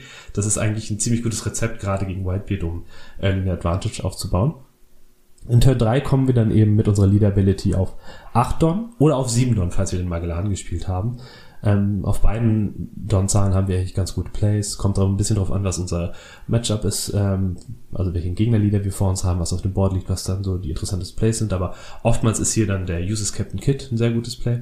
Oder eventuell dann eben an der Stelle auch Pauli. Und kommen dann eben auf Turn 4 dann natürlich schon auf unsere 10 Don, falls wir keinen Don-Minus-Effekt benutzt haben. Oder falls wir einen Don-Minus-Effekt benutzt haben, also den Kit, den Magellan oder Queen, dann benutzen wir auch hier ein letztes Mal unsere Lead Ability auf Turn 4 und sind dann auch eben bei 10 dran. Also wenn wir als Zweiter gehen, haben wir so ein bisschen die Option, ähm, unsere Lead Ability nur zweimal zu benutzen. Wenn, also wenn wir keine Don-Minus-Effekte benutzt haben. Wenn wir als Erster gehen, ist es in der Regel eigentlich so, dass wir unsere äh, Lead Ability zweimal benutzen und dann Pauli. Wenn wir den nicht kriegen, dann benutzen wir auch da unsere Lead Ability ein drittes Mal. Also es kommt so ein bisschen darauf an, wie unsere Hand aussieht. Oft kriegen wir die Chance, nur zweimal die Leadability benutzen zu müssen. Also wir wollen jetzt nicht auf Teufel komm raus dreimal unsere Leadability benutzen, sondern wenn wir mit zwei nach vier Turns auf unsere 10 Turn kommen, sind wir super happy. Wir haben ein Leben gespart quasi und können das ähm, lieber dann verteidigen oder für einen Angriff quasi dann aufgeben, als so eine Art Blocker, sag ich mal. Genau. Das ist so grundsätzlich so, wie ein Game in der Regel dann läuft. Ja, man hat, glaube ich, daran jetzt auch schon gemerkt, so ein bisschen, als ich so ein paar Beispielturns und Games durchgegangen bin, äh, ganz grob. Es ist halt, wie, wie gesagt, ein Tempo-Deck. Wir versuchen so schnell wie möglich irgendwie eine gute Situation für uns zu schaffen und in dieser Situation dann eben ähm, zu bleiben und Value rauszukriegen, indem wir mit unserem Board und vor allem mit unserem Uses Captain Kit Character dann attacken können. Ähm, und wir haben viele Optionen. Karten sind alle von ähnlichem Power Level und können dann eben passend für die Situation eine Karte verwenden, können mit Green cyclen, falls wir äh, zu oft dieselbe Karte auf der Hand haben oder zu viele No-Counter-Karten. Genau. Dann kommen wir ein bisschen zu den Flex-Slots von dem Deck. Ich habe viele Experimente mit dem Deck gesehen. Es gibt Spieler, die haben versucht, das Deck komplett nur mit Counterkarten aufzubauen, also dass man gar keine No-Counter mehr hat in dem Deck. Finde ich ein bisschen crazy. Das haben einige auch mit Whitebeard damals versucht. Das hat ganz gut geklappt, weil Rot auch einfach sehr viele, sehr, sehr starke Karten hat. In Lila müssen wir uns aber auf so ein paar Karten verlassen, die sehr stark sind, aber leider keinen Counter haben, wie den äh, Nine-Drop Kaido. Das ist auf jeden Fall einer der Staples, den ich auf jeden Fall in dem Deck eigentlich immer sehen möchte. Es gibt aber auch viele Spieler, die versucht haben, ähm, mit Water 7 oder Impel Down als Entrance zu spielen. Dafür habe ich auch zwei Beispiellisten drin. Ähm, aber erstmal vielleicht so ein bisschen zu den allgemeinen Tipps zu den Flex-Slots von dem Deck. Und zwar eine der Sachen, die ich relativ schnell gemerkt habe, ähm, weil ich sehr viele Mirror am Anfang spielen musste, weil das äh, irgendwie, ich weiß nicht, ich bin am Anfang einfach in sehr viele Mirror reingelaufen, als äh, in der Sim gedroppt ist, das neue Set. Günstige Blocker sind im Mirror unfassbar stark. Das sind vor allen Dingen Starterdeck 10 Wire. Wir können durch unsere Don-Minus-Effekte dann ganz nett cyclen in diesem Deck, was in, gerade in lila Decks immer ein ganz guter Effekt ist, weil wir viele No-Counter-Karten oft dabei haben. Wir können stattdessen aber auch eben einen, einen Don günstigeren ähm, Vanilla-Blocker einfach nehmen quasi, der zwei kostet Kurosomi Higurashi, der zwei kostet und drei K-Power hat. Die sind aber leider nur im Mirror stark und deswegen findet man sie in vielen Decklisten nicht drin, weil sie vor allen Dingen von dem wahrscheinlich populärsten Deck in der Meta super easy aus dem Spiel gebracht werden, nämlich von Sakazuki. Ähm, die meisten dieser Blocker, abseits von Uta und ähm, eben den Blockern, die in der Deckliste eh schon drin sind, kosten einfach zu wenig und fliegen deswegen super schnell unter das Deck. Ähm, und gerade gegen Decks wie Zorro bringen sie uns auch nicht so viel wie zum Beispiel Uta, die dann zwei Angriffe aufhält oder wie Queen und der 6K Uses Captain Kid, die halt einen Angriff abwehren und dann oft auch noch überleben. Ähm, diese kleinen Blocker sind dann oft dann nur ein Zorro-Matchup oder Belobette-Matchup, sind sie einfach oft nur ein teurer Counter. Da könnte man lieber ein Counter-Event spielen oder ein 2K mehr im Deck. Es gibt ähm, ein paar Tech-Karten-Events, die uns helfen können, wenn wir in eine Meta mit super vielen Blockern reinlaufen. Das sind typischerweise ähm, so lokale Metagames, in denen super viel Sakazuki gespielt wird und zum Beispiel Puffys mit vielen Blockern. Das sind vor allen Dingen zwei Karten. Das sind ähm, OP01 Sheep's Horn Äh, viele kennen die Karte, glaube ich, gar nicht, weil sie so gut wie nie gespielt wurde. Ähm, sie ist aber, glaube ich, in Asien relativ beliebt geworden. Das, was die Karte so stark macht, primär ist ihr Überraschungsfaktor. Also wenn ihr so ein paar Mal bei eurem Local mit der Karte aufgetaucht seid, würde ich sie vielleicht sogar vielleicht wieder rausnehmen, sobald Leute damit rechnen. Ähm, das ist ein Two-Cost-Event. Activate Main, Don minus eins kann man einen Charakter vom Gegner resten, der sechs oder weniger kostet.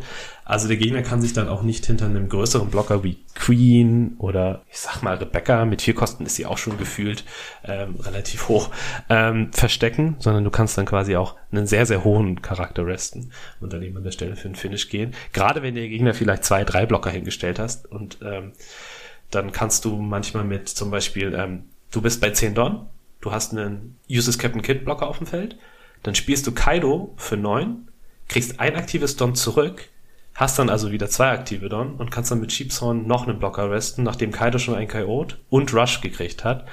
Das kann oft, wenn der Gegner wenig Handkarten hat, dann dazu führen, dass du tatsächlich dann doch noch durchkommst, obwohl er dachte, dass er hinter seiner Blocker-Wall safe ist, in der vielleicht auch ein Borsalino oder Fukuro dabei war, der durch Effekte nicht zerstört werden kann. Hast du dann hier eine der wenigen Tools in Lila, um eine Karte zu resten, anstatt sie zu zerstören. Das ist eigentlich ganz geil. Ja, kann gerade gegen Schwarz relativ überraschend sein. Hat, ähm, glaube ich, schon so einige Bossalinos gerestet, die dann ja, den Finish nicht mehr verhindern konnten. Und ein anderes Event, was ähm, relativ nützlich ist als Removal-Event, ist ähm, OP03, glaube ich, Top Knot. Das ist dieses Water 7 Event, wo Pauli so ein Lasso ähm, schmeißt.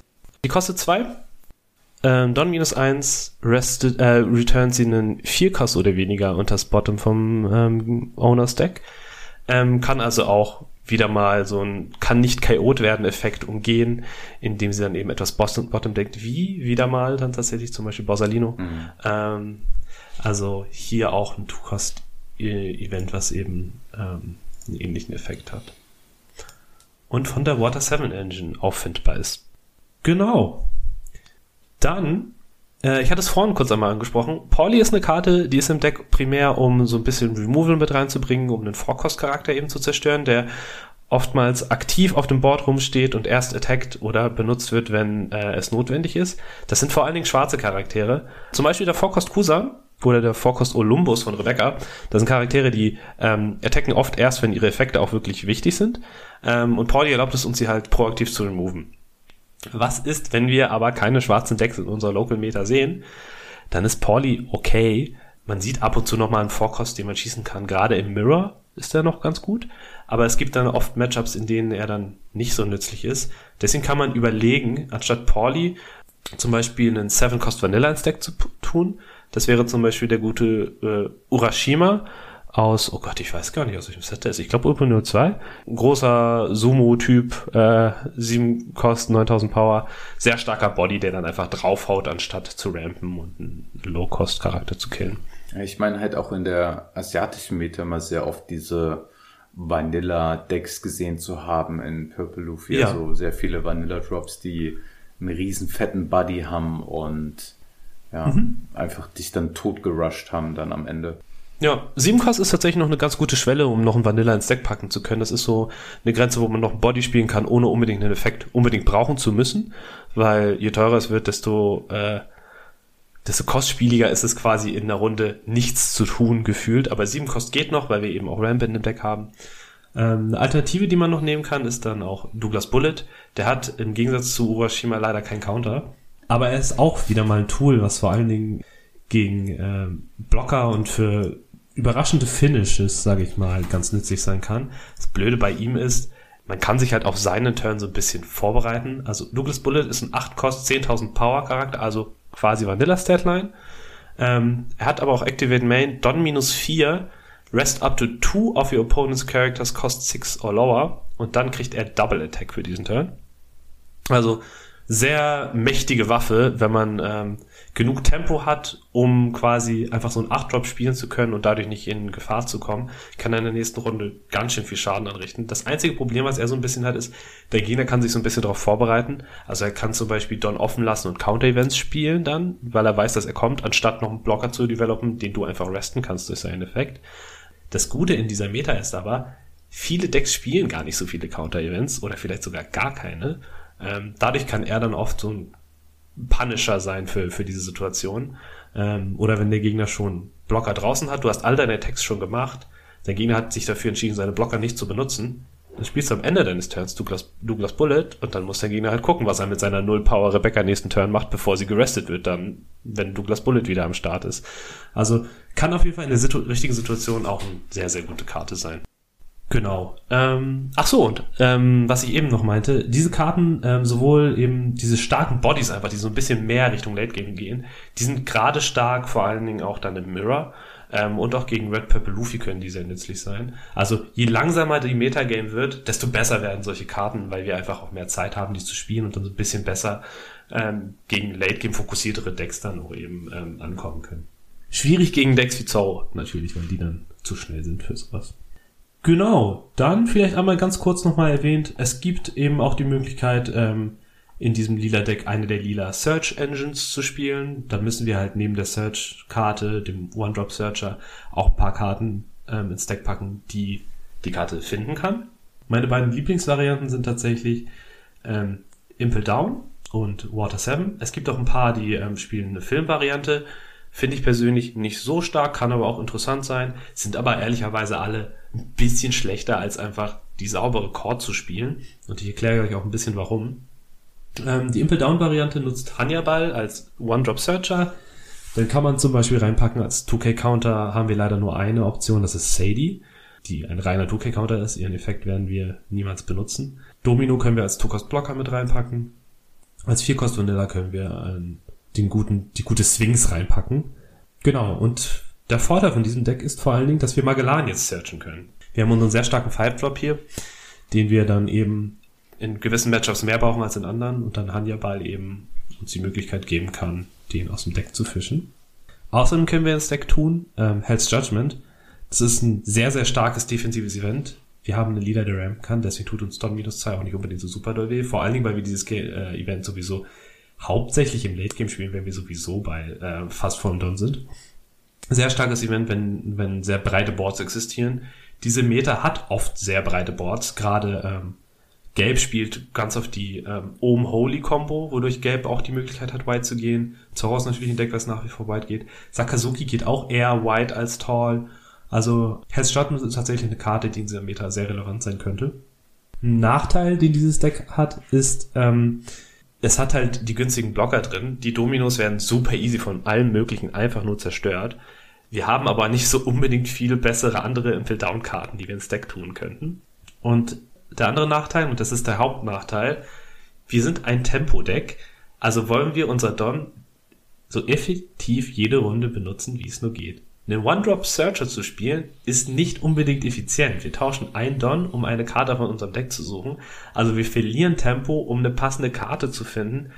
Ist ein bisschen schwierig, ist oftmals nicht tragisch, aber wenn die Karte, die wir dann bekommen, nicht wirklich einen guten Impact hat, dann haben wir ganz oft Tempo verloren und das ist für dieses Deck es ist halt unser Haupt-Gameplan, gute Tempo-Plays zu machen. Und wenn wir die nicht haben, äh, haben wir ein Problem. genau. Dann stelle ich euch nochmal ganz kurz vor eine Water 7 Variante. Im Vergleich zur Impel Down Variante haben wir hier das Glück, dass wir zwei 2Ks haben, die wir searchable haben. Das sind ähm, der Frankie und Khalifa. Wir haben auch hier ähm, einen Two-Cost-Blocker mit Jim, äh, weiß gar nicht, Chimney und Gombe heißen die, glaube ich. Ähm, und wir haben hier dann eben Kokoro oder Koroko, wie die Lokführerin heißt, äh, als One-Drop-Searcher. Genau. Der Vorteil in diesem Deck ist, Pauli ist searchable. Ganz nützlich. Nicht unbedingt ähm, so kritisch wie Magellan in meinen Augen. Deswegen mag ich die Variante auch ein bisschen weniger, muss ich sagen. Aber das Deck hat eigentlich dasselbe Problem. Wenn wir einen One-Drop-Searcher spielen, verlieren wir Tempo meistens. Der Hauptvorteil, den dieses Deck hat, ist, dass wir ähm, recht viel Counterpower haben und dadurch, dass wir das ähm, No-Cost-Counter-Event ähm, searchen können, auch oft unsere No-Counter-Karten recyceln können, falls wir es brauchen, das Event und es mit dem Searcher eben suchen können. Genau. Aber an sich, ich würde persönlich immer lieber zur Impel Down Variante tendieren. Ich habe mit der auch mehr Erfolg gehabt, muss ich persönlich sagen. Aber es ist so ein bisschen auch der persönliche Geschmack. Wie gesagt, ich bin auch ein größerer Fan von Magellan als von Pauli dadurch tendiere ich, glaube ich, automatisch eher zur Impel-Down-Variante. Und das war auch der Hauptgrund, warum ich die gespielt habe, um eben Magellan more consistently finden zu können. Hast du eine Favorite von Tom? Welche Variante findest du besser? Also ich habe diese Water 7 Variante überhaupt nicht gespielt, auch wenn ich eher der, der Pauli-Fan bin. Ähm, mhm. Ich fand Impel Down halt auch irgendwie schmackhafter. Äh, vielleicht mhm. auch einfach nur, weil mir die Karten mehr gefallen haben. Also, weil im Endeffekt entscheidest du dich so ein bisschen zwischen, ja, Pauli oder Magellan, weil du hast trotzdem gleich einen 2K, äh, Two-Cost-Blocker. Ähm, du hast auch 2Ks drinne, die du suchen kannst. Mhm. Was halt Impel Down nochmal ein bisschen sexier macht, ist natürlich halt Judgment, was du halt noch suchen kannst. Das bietet halt Water mhm. 7 halt nicht. Mm, ja. Ich, ich wäre dann eher schon wirklich für Impel Down Bild. Der, der sieht für mich cool aus, aber wie du schon sagst, man verliert halt ein bisschen Tempo durch die Searcher. Ja, also je nachdem, wie man sich irgendwie wohler fühlt. Mit Searcher, ohne Searcher. Ja. Aber ich bin tatsächlich, wenn ich eine Variante der Sim gespielt habe, dann meist ohne Searcher. Mhm. Ja, man muss auch sagen, die Searcher sind jetzt auch nicht die zuverlässigsten in diesen Decks. Man kann die Wahrscheinlichkeit, dass die hätten, noch weiter erhöhen, um ein besseres Gefühl zu haben, aber dann macht man das Deck in der Regel noch schlechter. Also ein bisschen schwierig. Ähm, aber mit Searcher zu spielen, ich kenne das Gefühl, ich habe in Whitebeard oft die Hybrid-Variante gespielt und dann halt eben mit mehreren Searchern. Das hat sich immer geil angefühlt. Gerade wenn beide hitten. Aber Genau, also ist, man, man, kann, man kann diese Varianten gut spielen. Ich würde eher zur Beton-Variante raten. Dann kommen wir zu den Matchups. Ja, geil. Genau. Habt ihr einen Favoriten, über den wir vielleicht zuerst reden wollen, der euch besonders interessiert? Klar. Katakuri. Katakuri? Oh. Warum Katakuri? Ich wollte eigentlich Sakazuki sagen, aber ähm, das wollte ich auch sagen. Katakuri. ich war auch bei Sakazuki. Irgendwie kam Katakuri raus. Ich weiß auch nicht, was da passiert ist. Alles klar, dann machen wir zuerst Katakuri und danach Sakazuki. Ähm, genau, Katakuri und Ene würde ich hier unter einem äh, Haufen scheren, tatsächlich für das für Puffy als, als Leader, weil ähm, beide aus seiner Sicht irgendwie gelbe Decks sind, die sehr ähnlich spielen. Das Matchup ist sehr, sehr gut für Puffy. Wir haben ähm, in der Regel das Tempo. Wir können effiziente äh, Buddies rauskriegen, als, als, als die Game Decks das können. Und wir greifen nicht unendlich oft an direkt im Early Game. Wir skippen ja sogar den, den ersten Turn auf jeden Fall. Dadurch attacken wir in Turn 2 eigentlich nur einmal. Dadurch haben wir auch eine relativ geringe äh, Chance, dass wir durch irgendwelche krassen Trigger irgendwie super High Road würden direkt am Anfang. Das Matchup ist also eigentlich sehr simpel. Wir müssen es nur sauber runterspielen. Wir müssen einfach ganz normal rampen. Unser D-Ramp tut Katakuri vor allen Dingen super weh mit Magellan richtigen Turns, wie wir schon gesagt haben. Das Einzige, worauf wir wirklich achten müssen, ist, wenn ähm, die gelben Decks bei einem Live sind, haben sie eine sehr mächtige neue Waffe bekommen, nämlich ähm, OP05 äh, 3 Million Volts heißt es, glaube ich. Mhm. Ja, Amaru habe ich, hab ich mir nur gemerkt. Ähm, das ist ein Zweikost-Event, was einem Charakter oder Leader 3000 Power gibt und ihm erlaubt, ähm, einen Charakter zu resten. Ich glaube, bis Kosten 4. 4, ja, richtig. Ja, ich bin auch der Meinung 4. Das, also da müssen wir dann so ein bisschen aufpassen, weil eben wir haben viele Vierkost-Blocker auch im Deck und wenn wir uns dann, da können wir uns dann an der Stelle nicht darauf verlassen, dass er dann nicht plötzlich für den Finish geht. Ähm, also wir sollten schon versuchen, gerade gegen Ene auf jeden Fall mindestens noch ein Leben zu haben, dann, sobald wir den Gegner auf ein Live runterbringen. Ähm, oder eben sehr viel Counterpower auf der Hand zu haben. Wir können uns hier nicht auf irgendwie einen Blocker, den wir stehen haben, verlassen, ähm, unser Game irgendwie zu saven an der Stelle. Sie können da ganz oft noch einen Win raussneaken durch diese Karte. Sakazuki habt ihr jetzt nächstes gesagt, ne? Oh yeah. Ja. Sakazuki ist interessant. Sakazuki ist so ein bisschen in der Mitte, würde ich sagen. Ähm, das ist ein Matchup, das ist schon ein bisschen schwer, weil es einfach ein sehr, sehr starkes Deck ist. Aber ähm, Purple Luffy ist nicht der einfachste Gegner für Sakazuki, sagen wir so. Sakazuki ist das Top-Meta-Deck aus gutem Grund, das ist sehr stark. Vor allen Dingen eine Karte, die halt eben gegen Sakazuki nicht besonders gut ist, wie wir eben schon besprochen haben, ist Magellan. Es ist super einfach für ihn zu bottom-decken. Durch den Leader-Effekt packt er ihn schon direkt auf 4 Kost. Dann muss er nur noch irgendwie einen Minus-2-Kost-Effekt benutzen, die er ganz easy aus der Hüfte schießt um ihn dann mit ähm, Houndblaze ähm, zu Bottom decken. Und dadurch kommt unser Magellan-Effekt dann nicht zum Einsatz. Deswegen ist es hier ganz oft so, dass wir ihn einfach äh, cyclen durch Queen oder durch unser No-Cost-Event, schmeißen wir den Magellan dann lieber ab, anstatt ihn ähm, zu spielen, wenn wir ein anderes Player auf der Hand haben. Wir sollten tatsächlich versuchen, das ist unsere beste Chance gegen Sakazuki, einfach so breit wie möglich uns aufs Board zu stellen. Wenn wir eine Ulti-Page-One-Combo auf der Hand haben, hauen wir die auf jeden Fall raus. Denn ähm, zwei Vier-Cost-Bodies zu removen ist für Sakazuki nicht so einfach. Er hat natürlich From Bluchi als Tool, aber er wird nicht sehr einfach das zwei- oder dreimal tun können. Wenn wir unser Board also so breit wie möglich aufstehen, viele Fordorf spielen, schön für äh, die Leader-Texte mal reingehen mit den übrigen Don, dann haben wir sehr gute Chancen hier, ähm, noch einen rauszuholen aus dem Matchup. Ja, für zwei vier Kost braucht er halt einfach drei Karten dafür. Also für die Kombination mit Rob Lucci. Brauchst Ja. zwei Karten, die minus zwei machen und äh, ein Rob Lucci und das ist halt schon ja, ein gutes Investment für ähm, Ja. den Sakazuki. Ja. Also wenn ihr zweimal die Ulti Page One Combo raushaut, dann ist das schon sehr solide. Und vor allem, du willst ja auch eigentlich nicht nur für die vier Kost Page One und äh, Ulti dann im Endeffekt äh, dein, äh, deine ganzen Karten wasten, weil du brauchst sie ja auch für die gefährlichen Targets, wie wir eben ja schon mal gesagt haben, mit dem 7 Kost Kit. Weil den willst du genau. effektiv sofort weghaben. Ich hatte genau das Ja. nämlich auch und das war nämlich das, was ich am Anfang erwähnt hatte, mit diesen, wenn er dann perfekt zieht oder zumindest vermeintlich für mich erstmal negativ perfekt, dann diese Page One Combo, die merkst du, die tut weh. Ja, auf jeden Fall. Aber eine Karte, die halt super effizient für Sakazuki ist, ist der 4-Kost Kusan. Wenn der auf dem Board liegt und attacken kann, gibt er einfach minus 4 Kost. Das ist ziemlich stark, vor allem, weil er halt auch On-Player einfach eine Karte zieht.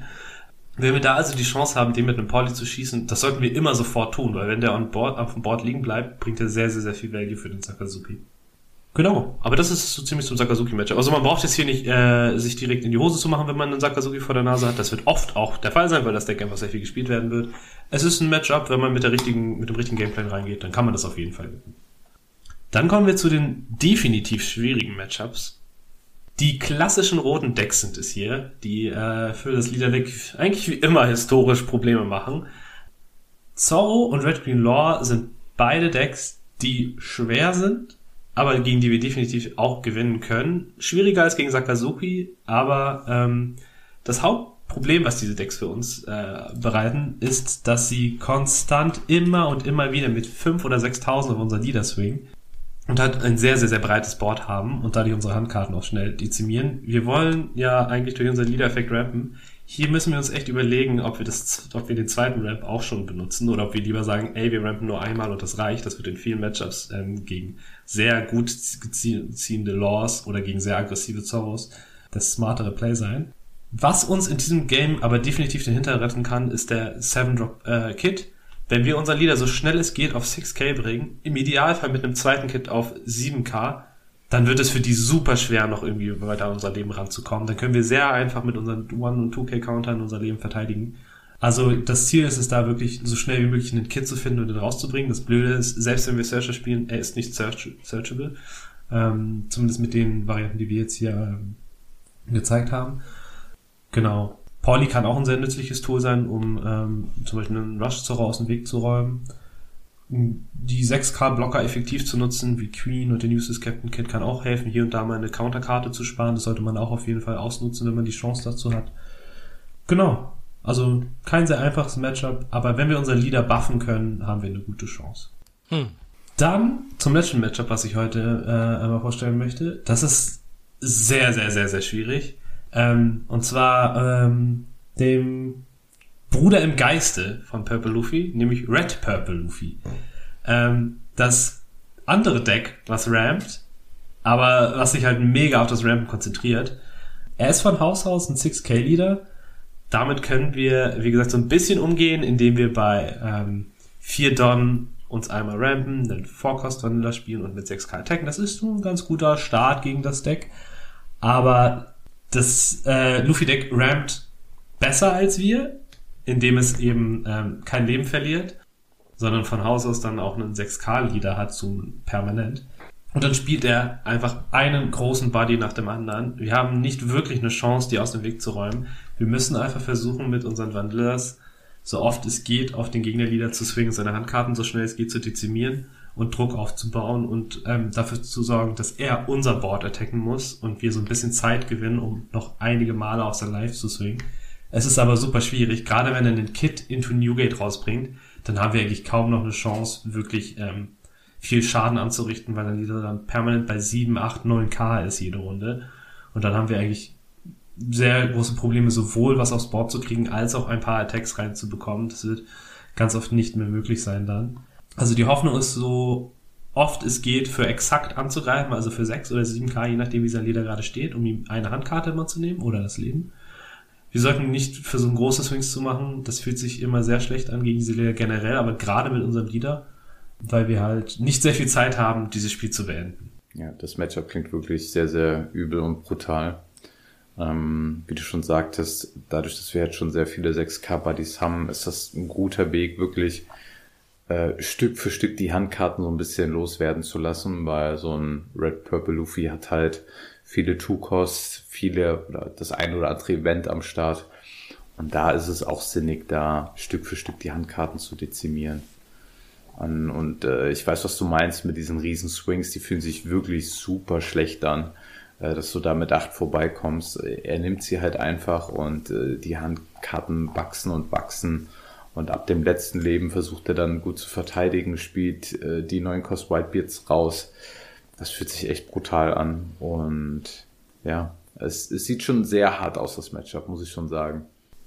Ja, das wäre so der ähm, OP05 Purple Luffy Guide. Wir haben äh, dazu auch ein kleines Dokument zusammengestellt. Ihr könnt euch ähm, die kompletten Decklisten und so ein paar runtergeschriebene Tipps, die wir hier besprochen haben, ähm, auch nochmal in Ruhe durchlesen. Das könnt ihr zum Beispiel auf unserem Instagram-Kanal finden, da werden wir es verlinken für euch. Nice. Ähm, schaut euch das mal in Ruhe an. Probiert die Decklisten aus. Ähm, genau, und erzählt uns, wie es äh, so lief mit, für euch mit dem Boah, lila Carlos, die Birne brennt und raucht. Ähm, mega geil. Äh, super viel Wissen. Auch ich habe extrem viel dazugelernt. Habe auch ein bisschen Bock bekommen, nochmal äh, ein paar Runden zu spielen mit dem Deck. Ähm, Gerade so mal so ein paar, paar Kombos auszutesten, die ich jetzt nicht so auf dem Schirm hatte. Ähm, ja, geil, geiler Shit, ey. Also ich bin mal gespannt, testet's aus.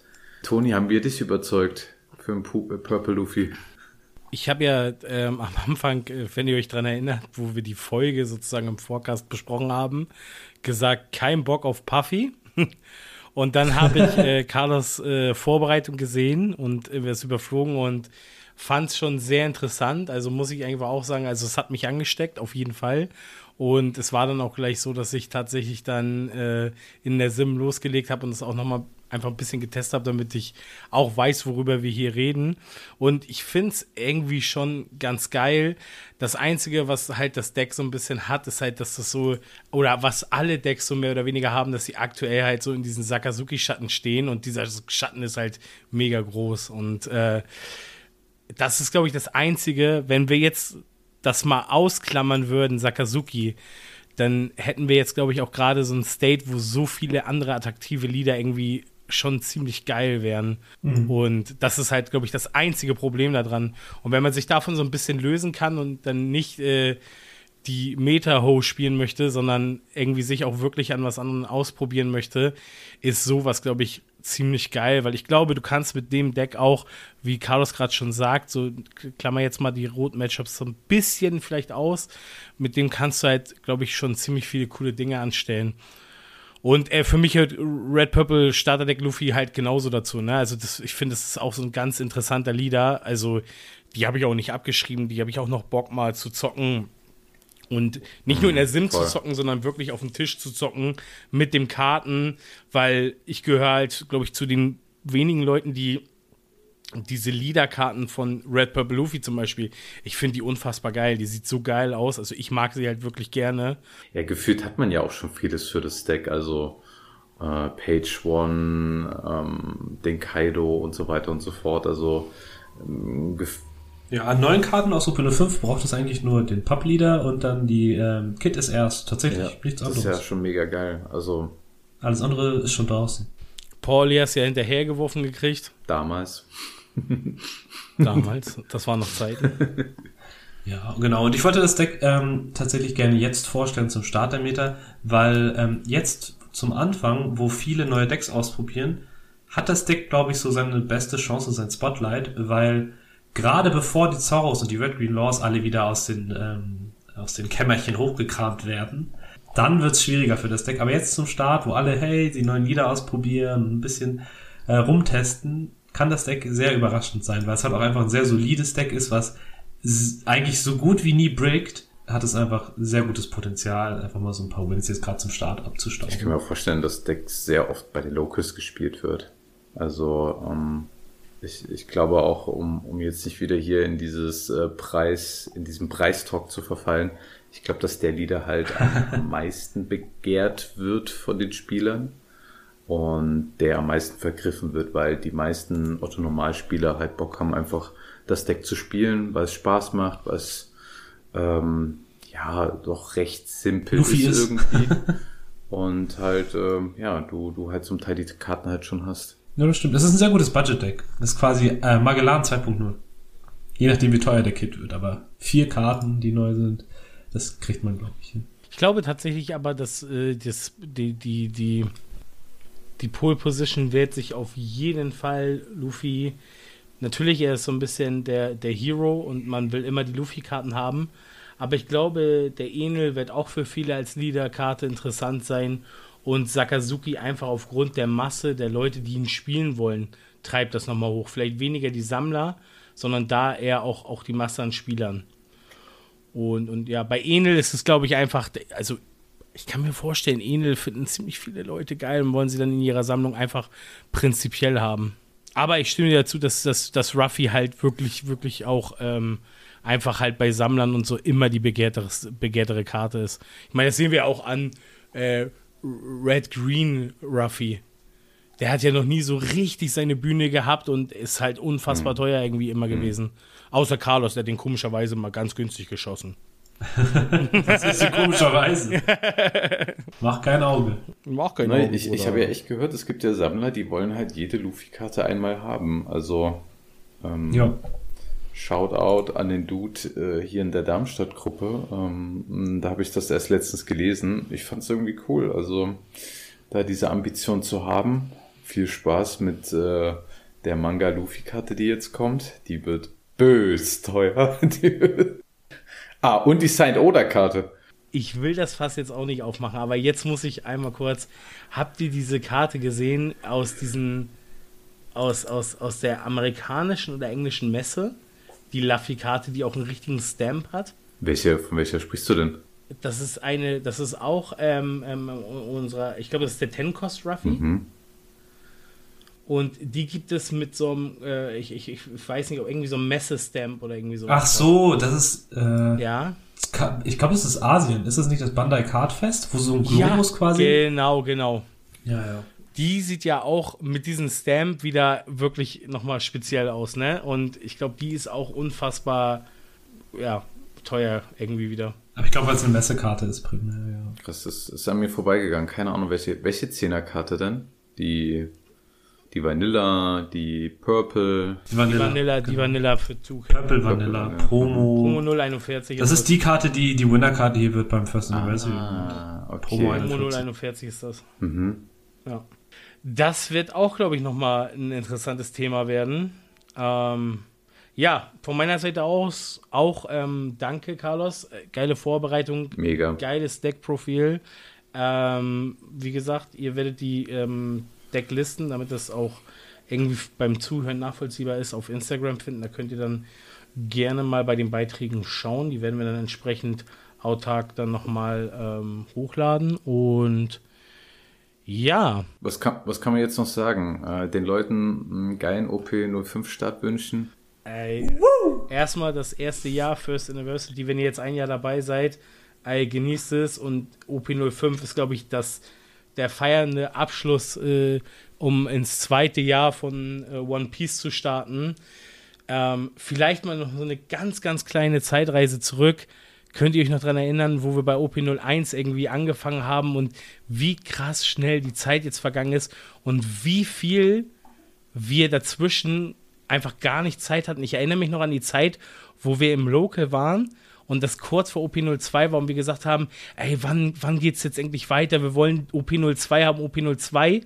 Und seit dem Tag ist die Zeit so krass verflogen, als wenn alles im Pace nur noch rausgeballert wurde und man hatte gar keine Zeit mehr in der Meta sich auszuruhen, weil es hieß, okay, jetzt ist das Event, das Event, das Event und dann heißt es in der Sim vorbereiten auf nächstes schon und dann ist das, das, das und das, das, das und das ganze Jahr ist irgendwie durchgeplant und gefühlt habe ich dieses Jahr auch wirklich sehr, sehr viel Zeit für One Piece aufgewandt und es war auch einfach mega geil. Also nicht nur mit unserer Community, sondern overall einfach, es war einfach herrlich. Also muss ich von meiner Seite aus sagen. Also ich glaube, jeder, der jetzt hier gerade zuhört, Grüße an euch.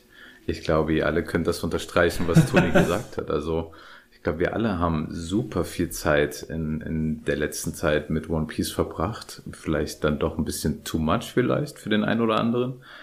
Aber ja, dieses Hobby hat uns jetzt ein Jahr lang krass begleitet. Äh, mit vielen Ups, mit vielen Downs, ähm, aber natürlich äh, viel, viel, viel mehr Ups. Und ja, super krasse, spannende Reise. So viele neue Leute kennengelernt. Ich meine, hey, wir haben uns kennengelernt. Ähm, was ja auch irgendwie krass ist, so diese, diese Reise, die man da zusammen macht, die Leute, die man dann trifft die Reisen, die man zusammen macht, indem man irgendwie auf Turnieren geht und so, boah, schon, schon abgefahren. Also ich kann mich noch erinnern und ich habe es auch letztens rausgekramt, wie ich einfach mit, mit Jannis geschrieben habe über Discord und ich zu ihm gemeint habe, hier komm, Alter, lass mal für Hamburg irgendeine Gruppe starten. Wir brauchen was, um die Leute da, da reinzutrommeln. Ja, und jetzt ist da so eine große Community entstanden, die wir in Hamburg haben. Schon, schon geil. Das das, das macht cool. einen irgendwie ganz happy. Und an der Stelle vielleicht auch nochmal festhalten, weil für uns das jetzt das erste Jahr ja auch, also das erste halbe Jahr, aber so das Jahr jetzt zum Ende geht. Danke auch für diese vielen Feedbacks, die wir in letzter Zeit bekommen haben. Ja. Es wird von, von Woche zu Woche gefühlt mehr und äh, das bedeutet uns mega viel und ist auch irgendwie das wertvollste und der beste Antrieb für uns, das zu tun, was wir tun. Also dieses Feedback, was sie uns damit gibt, ist schon das, die Genugtuung, dass wir das weitermachen, was wir tun. Voll, voll. Richtig geil und danke dafür, für diese immer wieder aufkommenden Nachrichten und so, das ist richtig geil. Genau, es gibt, es gibt manchmal diese Momente, so, dann, dann nehmen wir auf, also man muss ja euch vielleicht mal kurz abholen. Wir, wir nehmen das meist echt zu so einer äh, unnormalen Uhrzeit von 21 Uhr, 22 Uhr auf. Ähm, machen noch vorher. Jeder ist genervt vom Arbeitstag. ja, wirklich. Hat schon gar keinen Bock mehr wir sagen 21 Uhr ist Treffen. Tom ist um 21.45 Uhr dann immer im Discord irgendwann. ja, ja, vielen Dank. ja, und, und manchmal ist halt so gar keine Motivation da, aber wie Toni sagt, dann kommen da die Feedbacks, dann ähm, werden wir mal hier und da erwähnt. Nochmal vielen Dank, Tim, ähm, dass du uns da erwähnt hast und danke an die Kaisen Crew nochmal, schaut auch da raus. Ähm, und das macht einen eigentlich voll, weiß nicht, es motiviert einen. Ich finde das total cool. Oder Toni, ich hau's jetzt nochmal raus, Toni hat in Hamburg Sleeves gekauft. Und äh, der Dude äh, hat einfach dann auch erwähnt, dass er den A-Sozial-Podcast hört und wusste noch nicht mal, dass Toni derjenige ist, der ein Teil davon ist. Also ich finde das so abgefahren. Das sind diese, diese wirklich coolen Momente. Ich erlebe sie auch bei mir auf den Locals, ähm, wo man dann irgendwie angesprochen wird. Das ist eigentlich das, was einen da müssen antreibt. wir, Da müssen wir auch den Shoutout an Dagi auch einmal rausgehen. Dagi. Ähm, war ein epischer Moment. Äh, ich habe es gleich den Jungs direkt per Sprachnachricht ja, gesendet. Cool. Und wir waren alle gleich so, yeah, geil, ist das nicht cool. Es ist einfach ein anderer, also es ist ja, wie, wie, wie, wie, für euch müsst ihr ja wissen, wir, wir machen das ja in der Sparte, der Sparte, der Sparte gefühlt und haben ja eh so eine kleine Gruppe, die wir überhaupt mit unserem Thema nur ansprechen. Und dadurch ist es natürlich umso besonderer, wenn dann sozusagen jemand, den du gar nicht kennst, mhm. der dann auf einmal sich dafür interessiert und du dadurch ins Gespräch kommst, das ist einfach mega geil. Ja. Ja, es war einfach mega cool zu sehen, wie wir in Spotify Wrapped von einigen auch aufgetaucht sind in deren Podcast Top 5 und so. Es ist einfach echt nett zu sehen, dass man ähm, auch Leute erreicht und wir freuen uns ja auch, wie gesagt, über jedes Feedback, was wir reinbekommen. Es macht uns Spaß, wir machen die Sache hier aus Spaß und für euch. Und ähm, ist immer cool, dann mit Leuten in Kontakt zu treten und auch ein bisschen Feedback zu bekommen. Vielen Dank dafür an alle. Auch an alle ein Shoutout, die noch nicht ein ganzes Jahr dabei sind. Ne? Auch, auch an euch. Ich hoffe, ihr habt alle ein cooles First Anniversary Event. Ihr müsst nicht ein Jahr dabei sein, um da mitspielen zu können oder euch den Winner zu holen. Hört auf unsere Tipps aus der letzten Folge. Oh yeah. Und dann klappt das auch mit nur ein paar Wochen Erfahrung. Gut. Ja. Genug der, ähm, ja, schmalzigen Worte. Jetzt werden wir wieder asozial, ne? ja. Und äh, damit beenden wir die heutige Folge und sagen auch für euch wieder, bleibt schön ey sozial. War nice, oder?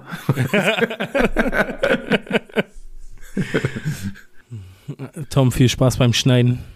Knackige Folge, hä? Alter.